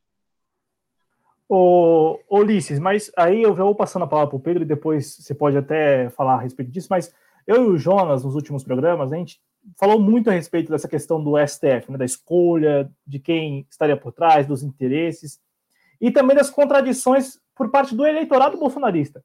Porque a minha percepção é que o, o presidente Bolsonaro, no ano passado, ele teve que cumprir um papel, interpretar um papel de outsider paspalhão. Né? Então, assim, ele não era outsider, ele era o cara de 30 anos de Congresso, mas teve que simular ao longo de um ano que não tinha qualquer contato com o Congresso, que não tinha nenhum amigo no Congresso. Tanto é que publicamente não conversava com ninguém, publicamente não se permitia fotografar com deputados, senadores, não tinha qualquer canal de diálogo público. É bom já claro, público, porque vai saber, né? Churrasco, lasanha e tal, né? Então, o cara na surdina da noite ali trocavam as ideias com os amigos de longa data do Congresso Nacional, sobretudo ali do Centrão e do Baixo Clero. Neste ano, a contradição é essa. Neste ano ele já mudou. Ele falou: olha, que se dane o meu eleitorado, se dane o, o, bolsonarista que acha que eu não devo, não devo co, co, conversar com deputados do baixo clero, que eu não devo ter articulação com o Centrão. Ele mandou um dane-se um dane enorme para o bolsonarista que fica aí alimentando que ele é a reserva moral brasileira, o Bolsonaro, né, que seria o baluarte da moralidade pública, aquela história toda. Ele mandou um grande foda-se, para ser bem sincero, foda-se. E aí, Ulisses, agora o Bolsonaro está totalmente sem qualquer constrangimento. Ele conversa com o Centrão, ele conversa com os deputados, ele conversa com os senadores. Talvez por isso que deu tudo certo aí na indicação do Cássio Nunes. Porque agora é o Bolsonaro do Baixo Clero, é o Bolsonaro do Centrão, que sempre foi. É que é, é, é, a mudança de chave ocorreu na virada do ano. E, e, ocorreu também, claro, com aquela pressão que parecia real, parecia real, não sei se era, mas parecia real, de, de, da parte do Rodrigo Maia. Olha, eu estou disposto aqui, eu estou aqui disposto.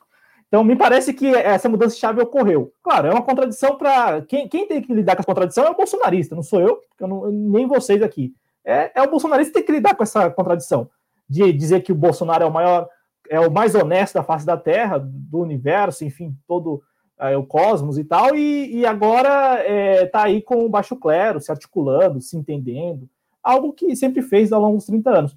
Pedro Araújo, como que, e você que também é do direito, né, como que interpreta aí a chegada do Cássio Nunes?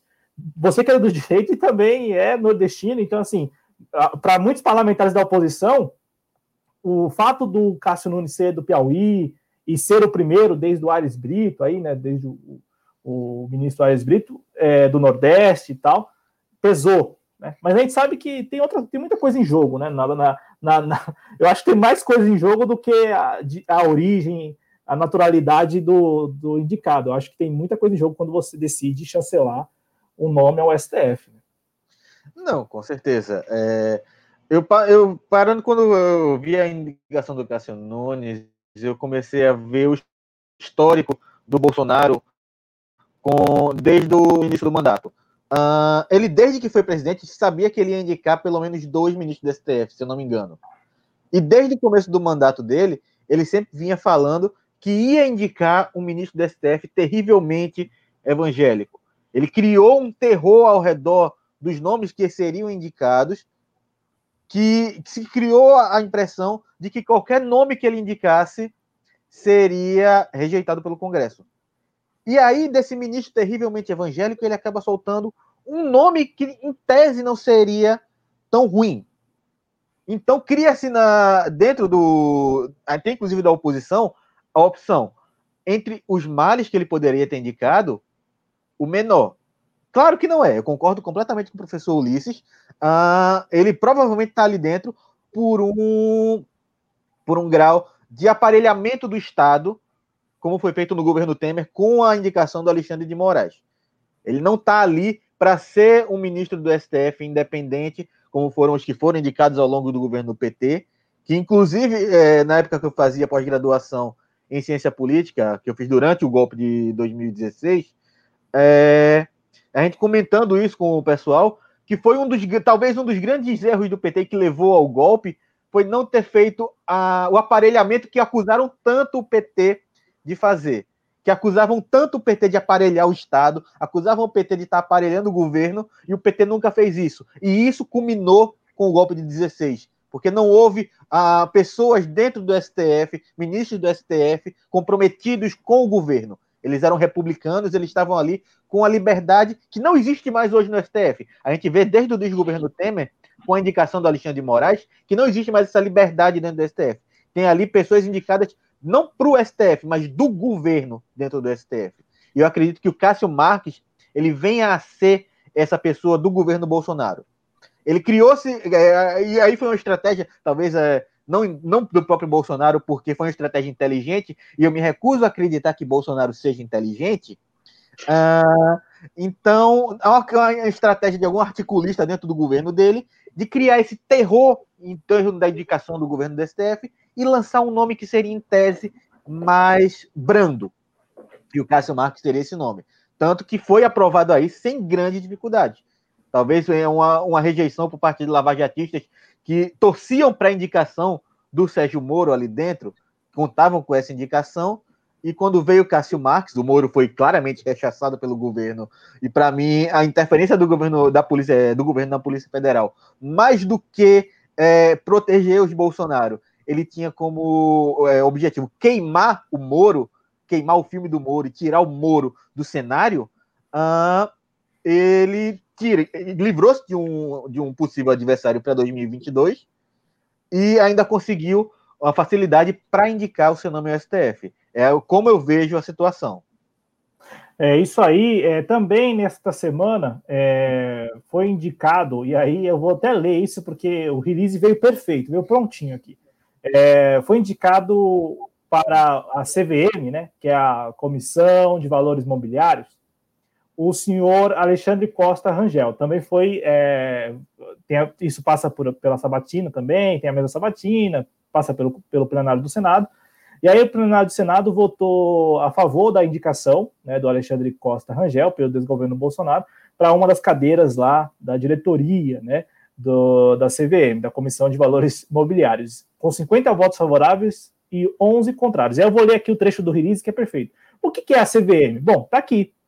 A CVM é, regula, é, tem aqui, atua no setor e a regulação sistema, é sistêmica eu vou ler todo o trecho para ficar, não ficar muito confuso, né? É, tá aqui.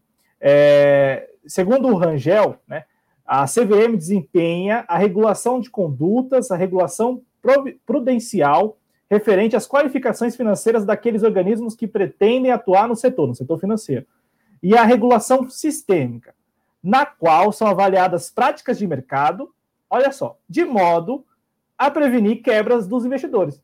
Então é isso, tá aí. É, a CVM está aí para evitar que os investidores quebrem, né? Que a banca quebre e tal. É, e aí ele passou também pelo crivo do Senado ali com 50 votos favoráveis. E também sobre o, o STF, havia previsão para o próximo dia 28 de um julgamento muito importante, né? Que diz respeito aí à comunidade indígena brasileira, né? Que é aquele julgamento da, do marco temporal, né?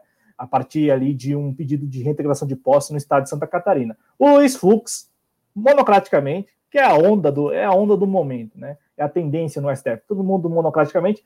Monocraticamente, o, o Luiz Fux disse que não vai pautar para o próximo dia 28, porque já tem muitos temas polêmicos. É, é, é, é, a Carmen Lúcia fazendo escola, porque a Carmen Lúcia, quando ela, ela disse que não ia votar lá a questão de segunda instância, ela disse que ia ter muita repercussão nacional e aquela história toda. Então, assim, para evitar, né, para evitar isso, vamos não pautar. E aí é, o Luiz Fux decidiu não pautar para o próximo dia 28, como já estava previsto, o julgamento do marco temporal aí que com repercussão geral, né? Portanto, era um, um é, é, ainda, né? Não era, é um julgamento muito esperado, muito aguardado pela, pela, pelas comunidades indígenas e mais, isso já há dois anos, salvo engano, desde a época da Carmen Lúcia. Então, é, passou o Dias Toffoli todinho o mandato e agora vem o Luiz Fux e vai protelando ao máximo é, esta matéria. Bom, é, vocês querem tratar de algum assunto ainda sobre isso ou a gente pode passar para o último tema aqui e, e emendar? Bom, é, todo mundo passou das 18 horas, então tá todo mundo já, já assim, né? Pede, pedindo like aí a vocês todos, viu? Deixem um joinha.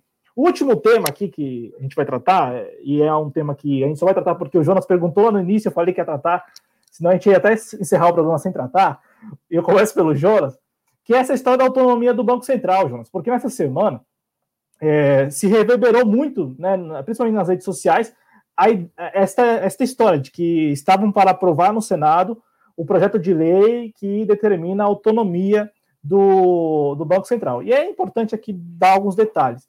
A gente está falando aqui do PLP 19-2019, que é um projeto de lei complementar de um senador, portanto, não é do governo, né? de um senador lá do, da, da, da, do Senado, né, da Casa, da Casa Legislativa. O senador é o Plínio Valério, do PSDB do Amazonas. Como eu disse, né, 2019, portanto, foi ainda protocolado ano passado. E o que ele é, define ali no projeto de lei? Bom, vamos, de, vamos determinar que a gestão do Banco Central se dê a partir de mandatos escalonados. Então, tem ali um período, e, e mandatos que não sejam é, paralelamente no, no, mesmo período do, dos mandatos presidenciais. Então, o presidente continua indicando, né, e tal, mas é, é indica somente no segundo ano de, de governo e aí com isso só o próximo presidente ou ele mesmo poderá indicar no segundo ano de um segundo mandato. É, é, é um negócio para a intenção, né? A intenção é, de, é determinar ou estabelecer uma gestão que não, não tenha influência política, que é algo impossível. é impossível. Isso é plenamente possível. Mas, enfim, ele vem com esse discurso, com um discurso até um tanto moralista também, sabe? De falar assim: olha, é, tem muita corrupção, então vamos é, determinar que não seja ali paralelo aos mandatos presidenciais. No entanto, o que nós tivemos nessa semana não foi este PLP sendo colocado na pauta, foi o relatório sendo apresentado pelo senador Teomário Mota, do PROS do, de Roraima. É, ele apresentou o relatório. E, a, e, e, o projeto de lei deve ser votado no próximo dia 3 de novembro, portanto, na outra terça-feira, sem ser na próxima, na outra, segundo aí o calendário, né, segundo a pauta lá do Senado. Então, assim, a autonomia do Banco Central tem este projeto de lei no Senado e, é, e o que, que aconteceu nessa semana foi a apresentação do relatório, que é favorável à autonomia. Então, não foi colocado na pauta, não esteve na pauta, só para deixar claro. E aí, um segundo projeto de lei que também está reverberando bastante, que é o projeto de lei do senador Rogério Carvalho, que se der tudo certo estará com a gente aqui no Clube da Esquerda amanhã, é, é um projeto de lei que é um projeto de lei muito, muito controverso, que diz respeito sobre a remuneração de depósitos voluntários dos bancos ao Banco Central. E aí, vamos lá, aqui com a informação como ela é. Ainda neste ano, no início em março, eu cheguei a publicar até um tweet falando do projeto de lei 9248, que é do governo Temer, Henrique Meirelles e Ilan Goldfein.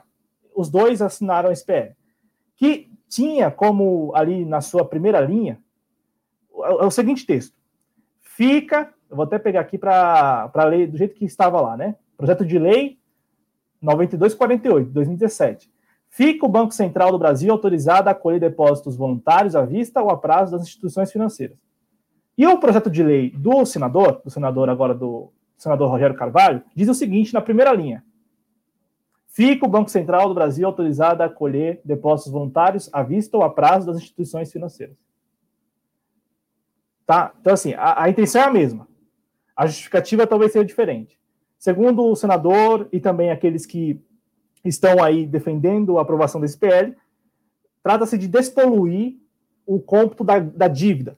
Então, para evitar que a mídia hegemônica fique falando que a dívida vai bater o 100, o 100% e tal, se aprovado esse PL, você acaba despoluindo, então tirando alguns percentuais, e com isso você tem o dado real da dívida, que não, não seria esse 70 e pouco por cento que a mídia tem dito, seria menos que isso, 50 e pouco. Isso, claro, né, referente ao PIB, em relação ao PIB, né, então seria 50 e poucos por cento em relação ao PIB, não 70 e poucos aí. Já quem é quem se coloca aí de oposição a esse PL, diz que seria a validação de um mecanismo contábil que não é muito bem quisto, que é você remunerar a sobra de caixa dos bancos. Enfim, eu passo a bola aí para vocês, para que a gente analise isso, porque isso nessa semana rendeu muito. E, inclusive, acho que provavelmente será tema, se o senador conseguir participar amanhã, será o tema do, do clube, né? A gente vai falar disso com ele, até para que a gente possa escutá-lo. E com toda certeza vai, vai render aí bastante coisa na, nas próximas semanas, porque uma vez, uma vez que o senador do PT, né, e seria do campo da esquerda, é, precisa apresentar justificativas para boa parte da comunidade. Bom, P Jonas, Pedro e Ulisses. É, então, é, eu queria deixar o Ulisses primeiro aí, para ele já, já tá, ele tá, acho que ele já está querendo já né, se despedir. Eu vou. Não, na realidade, o que me parece, é, vendo assim essa questão que o, que o Cláudio acabou de comentar, é que eu, o, que, o que, me parece, tá? Eu tive, eu fiz alguns, eu fiz 12 ou 13 anos de contabilidade, o que me parece é o seguinte: o percentual existe. Permane vamos imaginar assim, ó, permanece 70%, tá? Só que tu não soma. Tu tem um total de 50 e poucos. Mas tem outros percentuais que, se somados fossem, chegaria a 70 e poucos. Entendeu? E esses 20 e poucos que tu tá tirando, eles não vão desaparecer. Eles estão ali em algum lugar. Estão em alguma rubrica. Se tu somasse aos 50, chegaria, como tu disse, Claudio, aos 70 e poucos da dívida.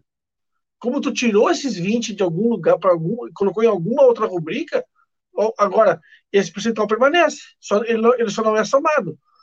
Uh, agora, é, de novo, né, cara, beneficiar os bancos, né, que, que quase já não tem lucros, né? Os bancos quase já não ganham, já não tem lucros, né? Imagina. É, é, o que, que eu vou fazer, né? É o capitalismo, né, gente? É isto. É, quer que eu passe a palavra para. É, vou passar a palavra e a gente encerra juntos. É, por favor, então, agora o Jonas, na sequência o Pedro. Não apenas a, em relação ao PL 3877, que é o PL do senador Rogério Carvalho, mas também sobre essa questão, que é uma discussão já antiga, de autonomia do Banco Central, de estabelecer ali mandato para a gestão. Assim, particularmente, o Banco Central hoje já é autônomo, né? Assim, e, bom, atende aos interesses exatamente do sistema financeiro. É, me parece que essa é a leitura óbvia do, do, da situação de momento. Eu acho que é perigoso rapidinho. Eu só acho perigoso porque, assim, o, o presidente ou a presidente, né, quando é eleito ou eleita, ele deve definir como será a condução da política monetária. E, e, não faz muito sentido você ter que aguentar pelo menos um ano, passar um ano, para poder escolher o seu gestor. Então, por, o, a, o presidente assume fica um ano de mandato sem poder ali é, mudar a política monetária, já que a gente sabe que é, é, é são antagônicas em muitos casos, e, e, aguenta isso por um ano até poder indicar alguém para a gestão e tal. Por favor, Jonas. Então, é, é Cláudio, é, eu acho que é um projeto, né, principalmente vindo aí do, do PSDB, um projeto perigoso, né, entrega o Banco Central na mão do, na mão do mercado e eu estava eu tava, eu tava muito querendo falar, né, falei no início ali do, desse, desse projeto né, de autonomia do, do Banco Central, destacar agora né, que eu, preci, eu comecei a prestar atenção nesse andamento dessa, desse projeto com os twitters né, do, do ex-senador Riquião, né, deixando, até, até deixo meu parabéns aí ao, ao, senador, né, é um patrimônio histórico aí da do que foi né, a intelectualidade inserida no, no Congresso, então eu sempre estou estou ligado nos Twitter do, do senador, né, um, é, deixo meus parabéns aí, né, ele cita né, que existia uma ala da esquerda, né, e ele fala até em uma esquerda liberal, né, o que eu digo também de socialismo liberal, né, não só no Brasil, mas na América Latina toda. Então ele cita que existia uma ala né, da esquerda dentro da esquerda liberal dentro do Congresso apoiando, né, esse, esse, esse projeto que dava autonomia ao Banco Central, dava autonomia ao Banco Central e deixava o Banco Central na mão do capital, né, do, do mercado. Né? Então, é, e é importante ressaltar o trabalho do senador Rogério Carvalho, né, do PT, da bancada do PT no Senado, né, indo contra a esse projeto maléfico aí que entrega, né, de entrega, né, ao o Banco Central nas mãos do mercado.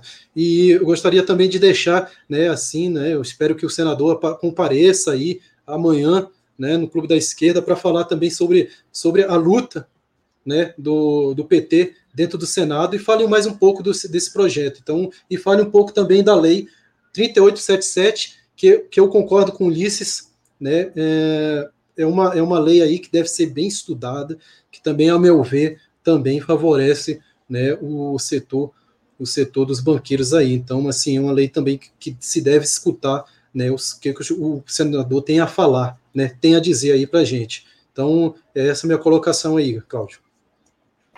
Valeu, Jonas. Pedro Araújo, por favor. É, são duas matérias aí que tramitam no Congresso Nacional, que tem toda essa. Que bom, né? Que, que as pessoas estão discutindo, que bom que as pessoas estão atentas, né? É, eu acho interessante. E eu espero também, Jonas, que amanhã o senador possa vir aqui para esclarecer até para o nosso público e para tantas outras pessoas que de repente têm alguma dúvida sobre o PL 3877. Por favor, Pedro.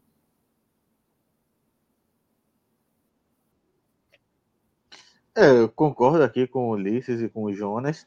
E a gente vê que no Brasil tudo é feito para beneficiar banqueiro. Tem, 170, tem mais de 150 mil mortos pela pandemia, a gente deu um trilhão para manter o setor bancário funcionando. 600 reais de auxílio emergencial, o governo chorando para pagar 600 reais para pessoas que mal podem se manter com aqueles 600 reais, mas foi um trilhão para os bancos. A gente, vai, a gente continua vivendo aqui para dar lucro a, banque, a banqueiro. Coisa que eles não precisam. É um questionamento que eu faço aqui para os três. Algum banqueiro morreu de fome durante a pandemia? Algum banqueiro parou de pagar as contas durante a pandemia? Algum banqueiro teve dificuldade financeira durante a pandemia? Não.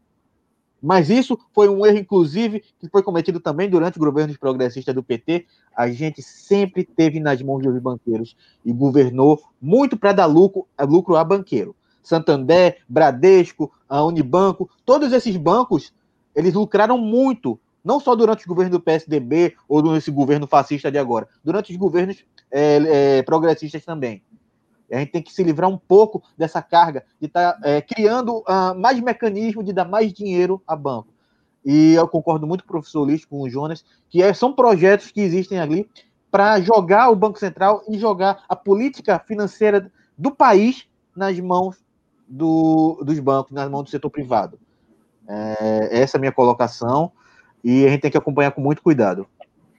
É, é o lobby do, do sistema financeiro fazendo valer, né? É, rapidamente, já falei isso umas 20 vezes aqui, rapidamente hoje, é, mas eu prometo que serei rápido até para a gente encerrar aqui.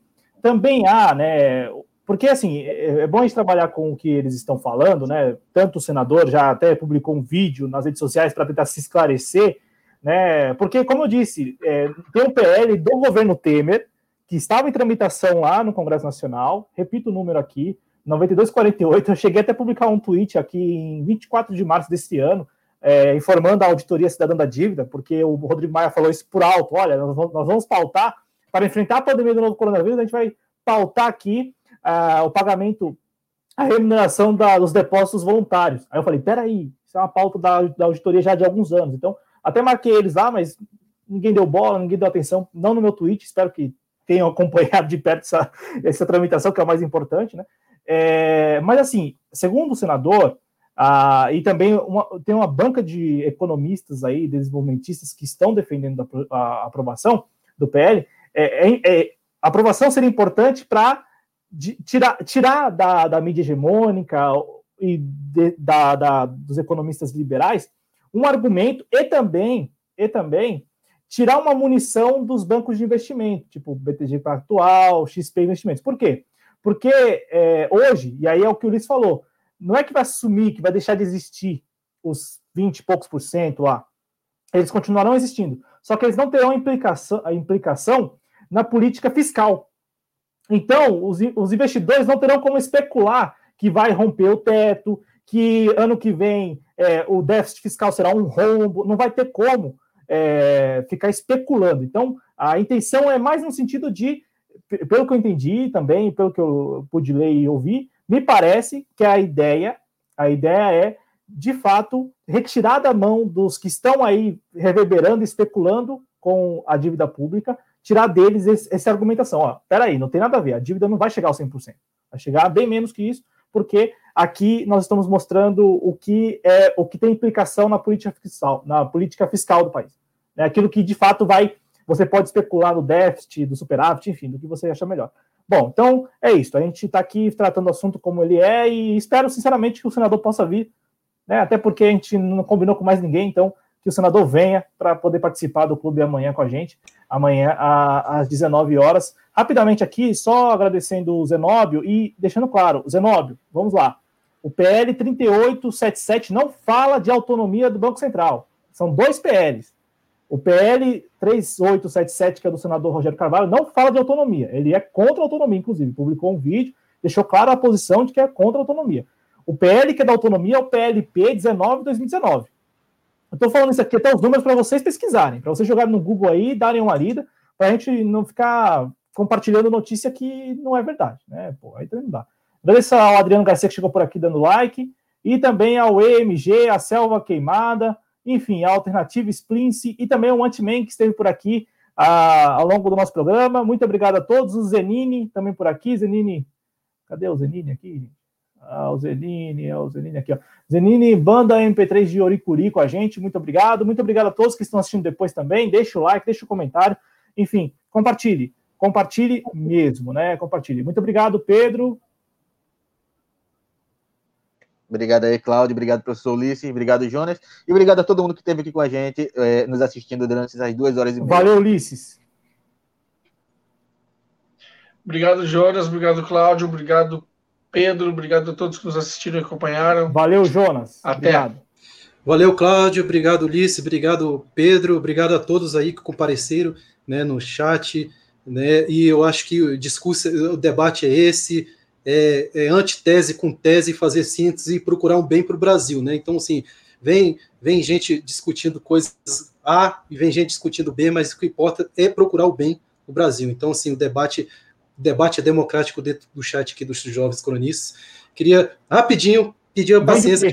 Vende o peixe, vende o peixe. Fazer o marketing do Na História amanhã, às 15 horas, né? Assim, vamos falar amanhã de República, né? Com o professor de História, professor Carlos. É, eu sou meio ruim de, de tentar decifrar o nome, o nome dele é meio esquisito. Amanhã eu aprendo e falo melhor para vocês. Então, o que eu gostaria de deixar aqui, meu abraço a todo mundo, todo mundo aí do chat, aos meus colegas aí pela participação. Uma honra ter participado e ter aprendido com vocês.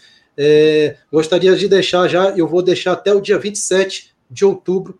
Meus parabéns aí ao presidente Lula, que vai fazer dia 27 de outubro aniversário. Então, hoje eu vou deixar meus parabéns, amanhã eu vou deixar meus parabéns. Na quarta-feira, acho que já passou, então.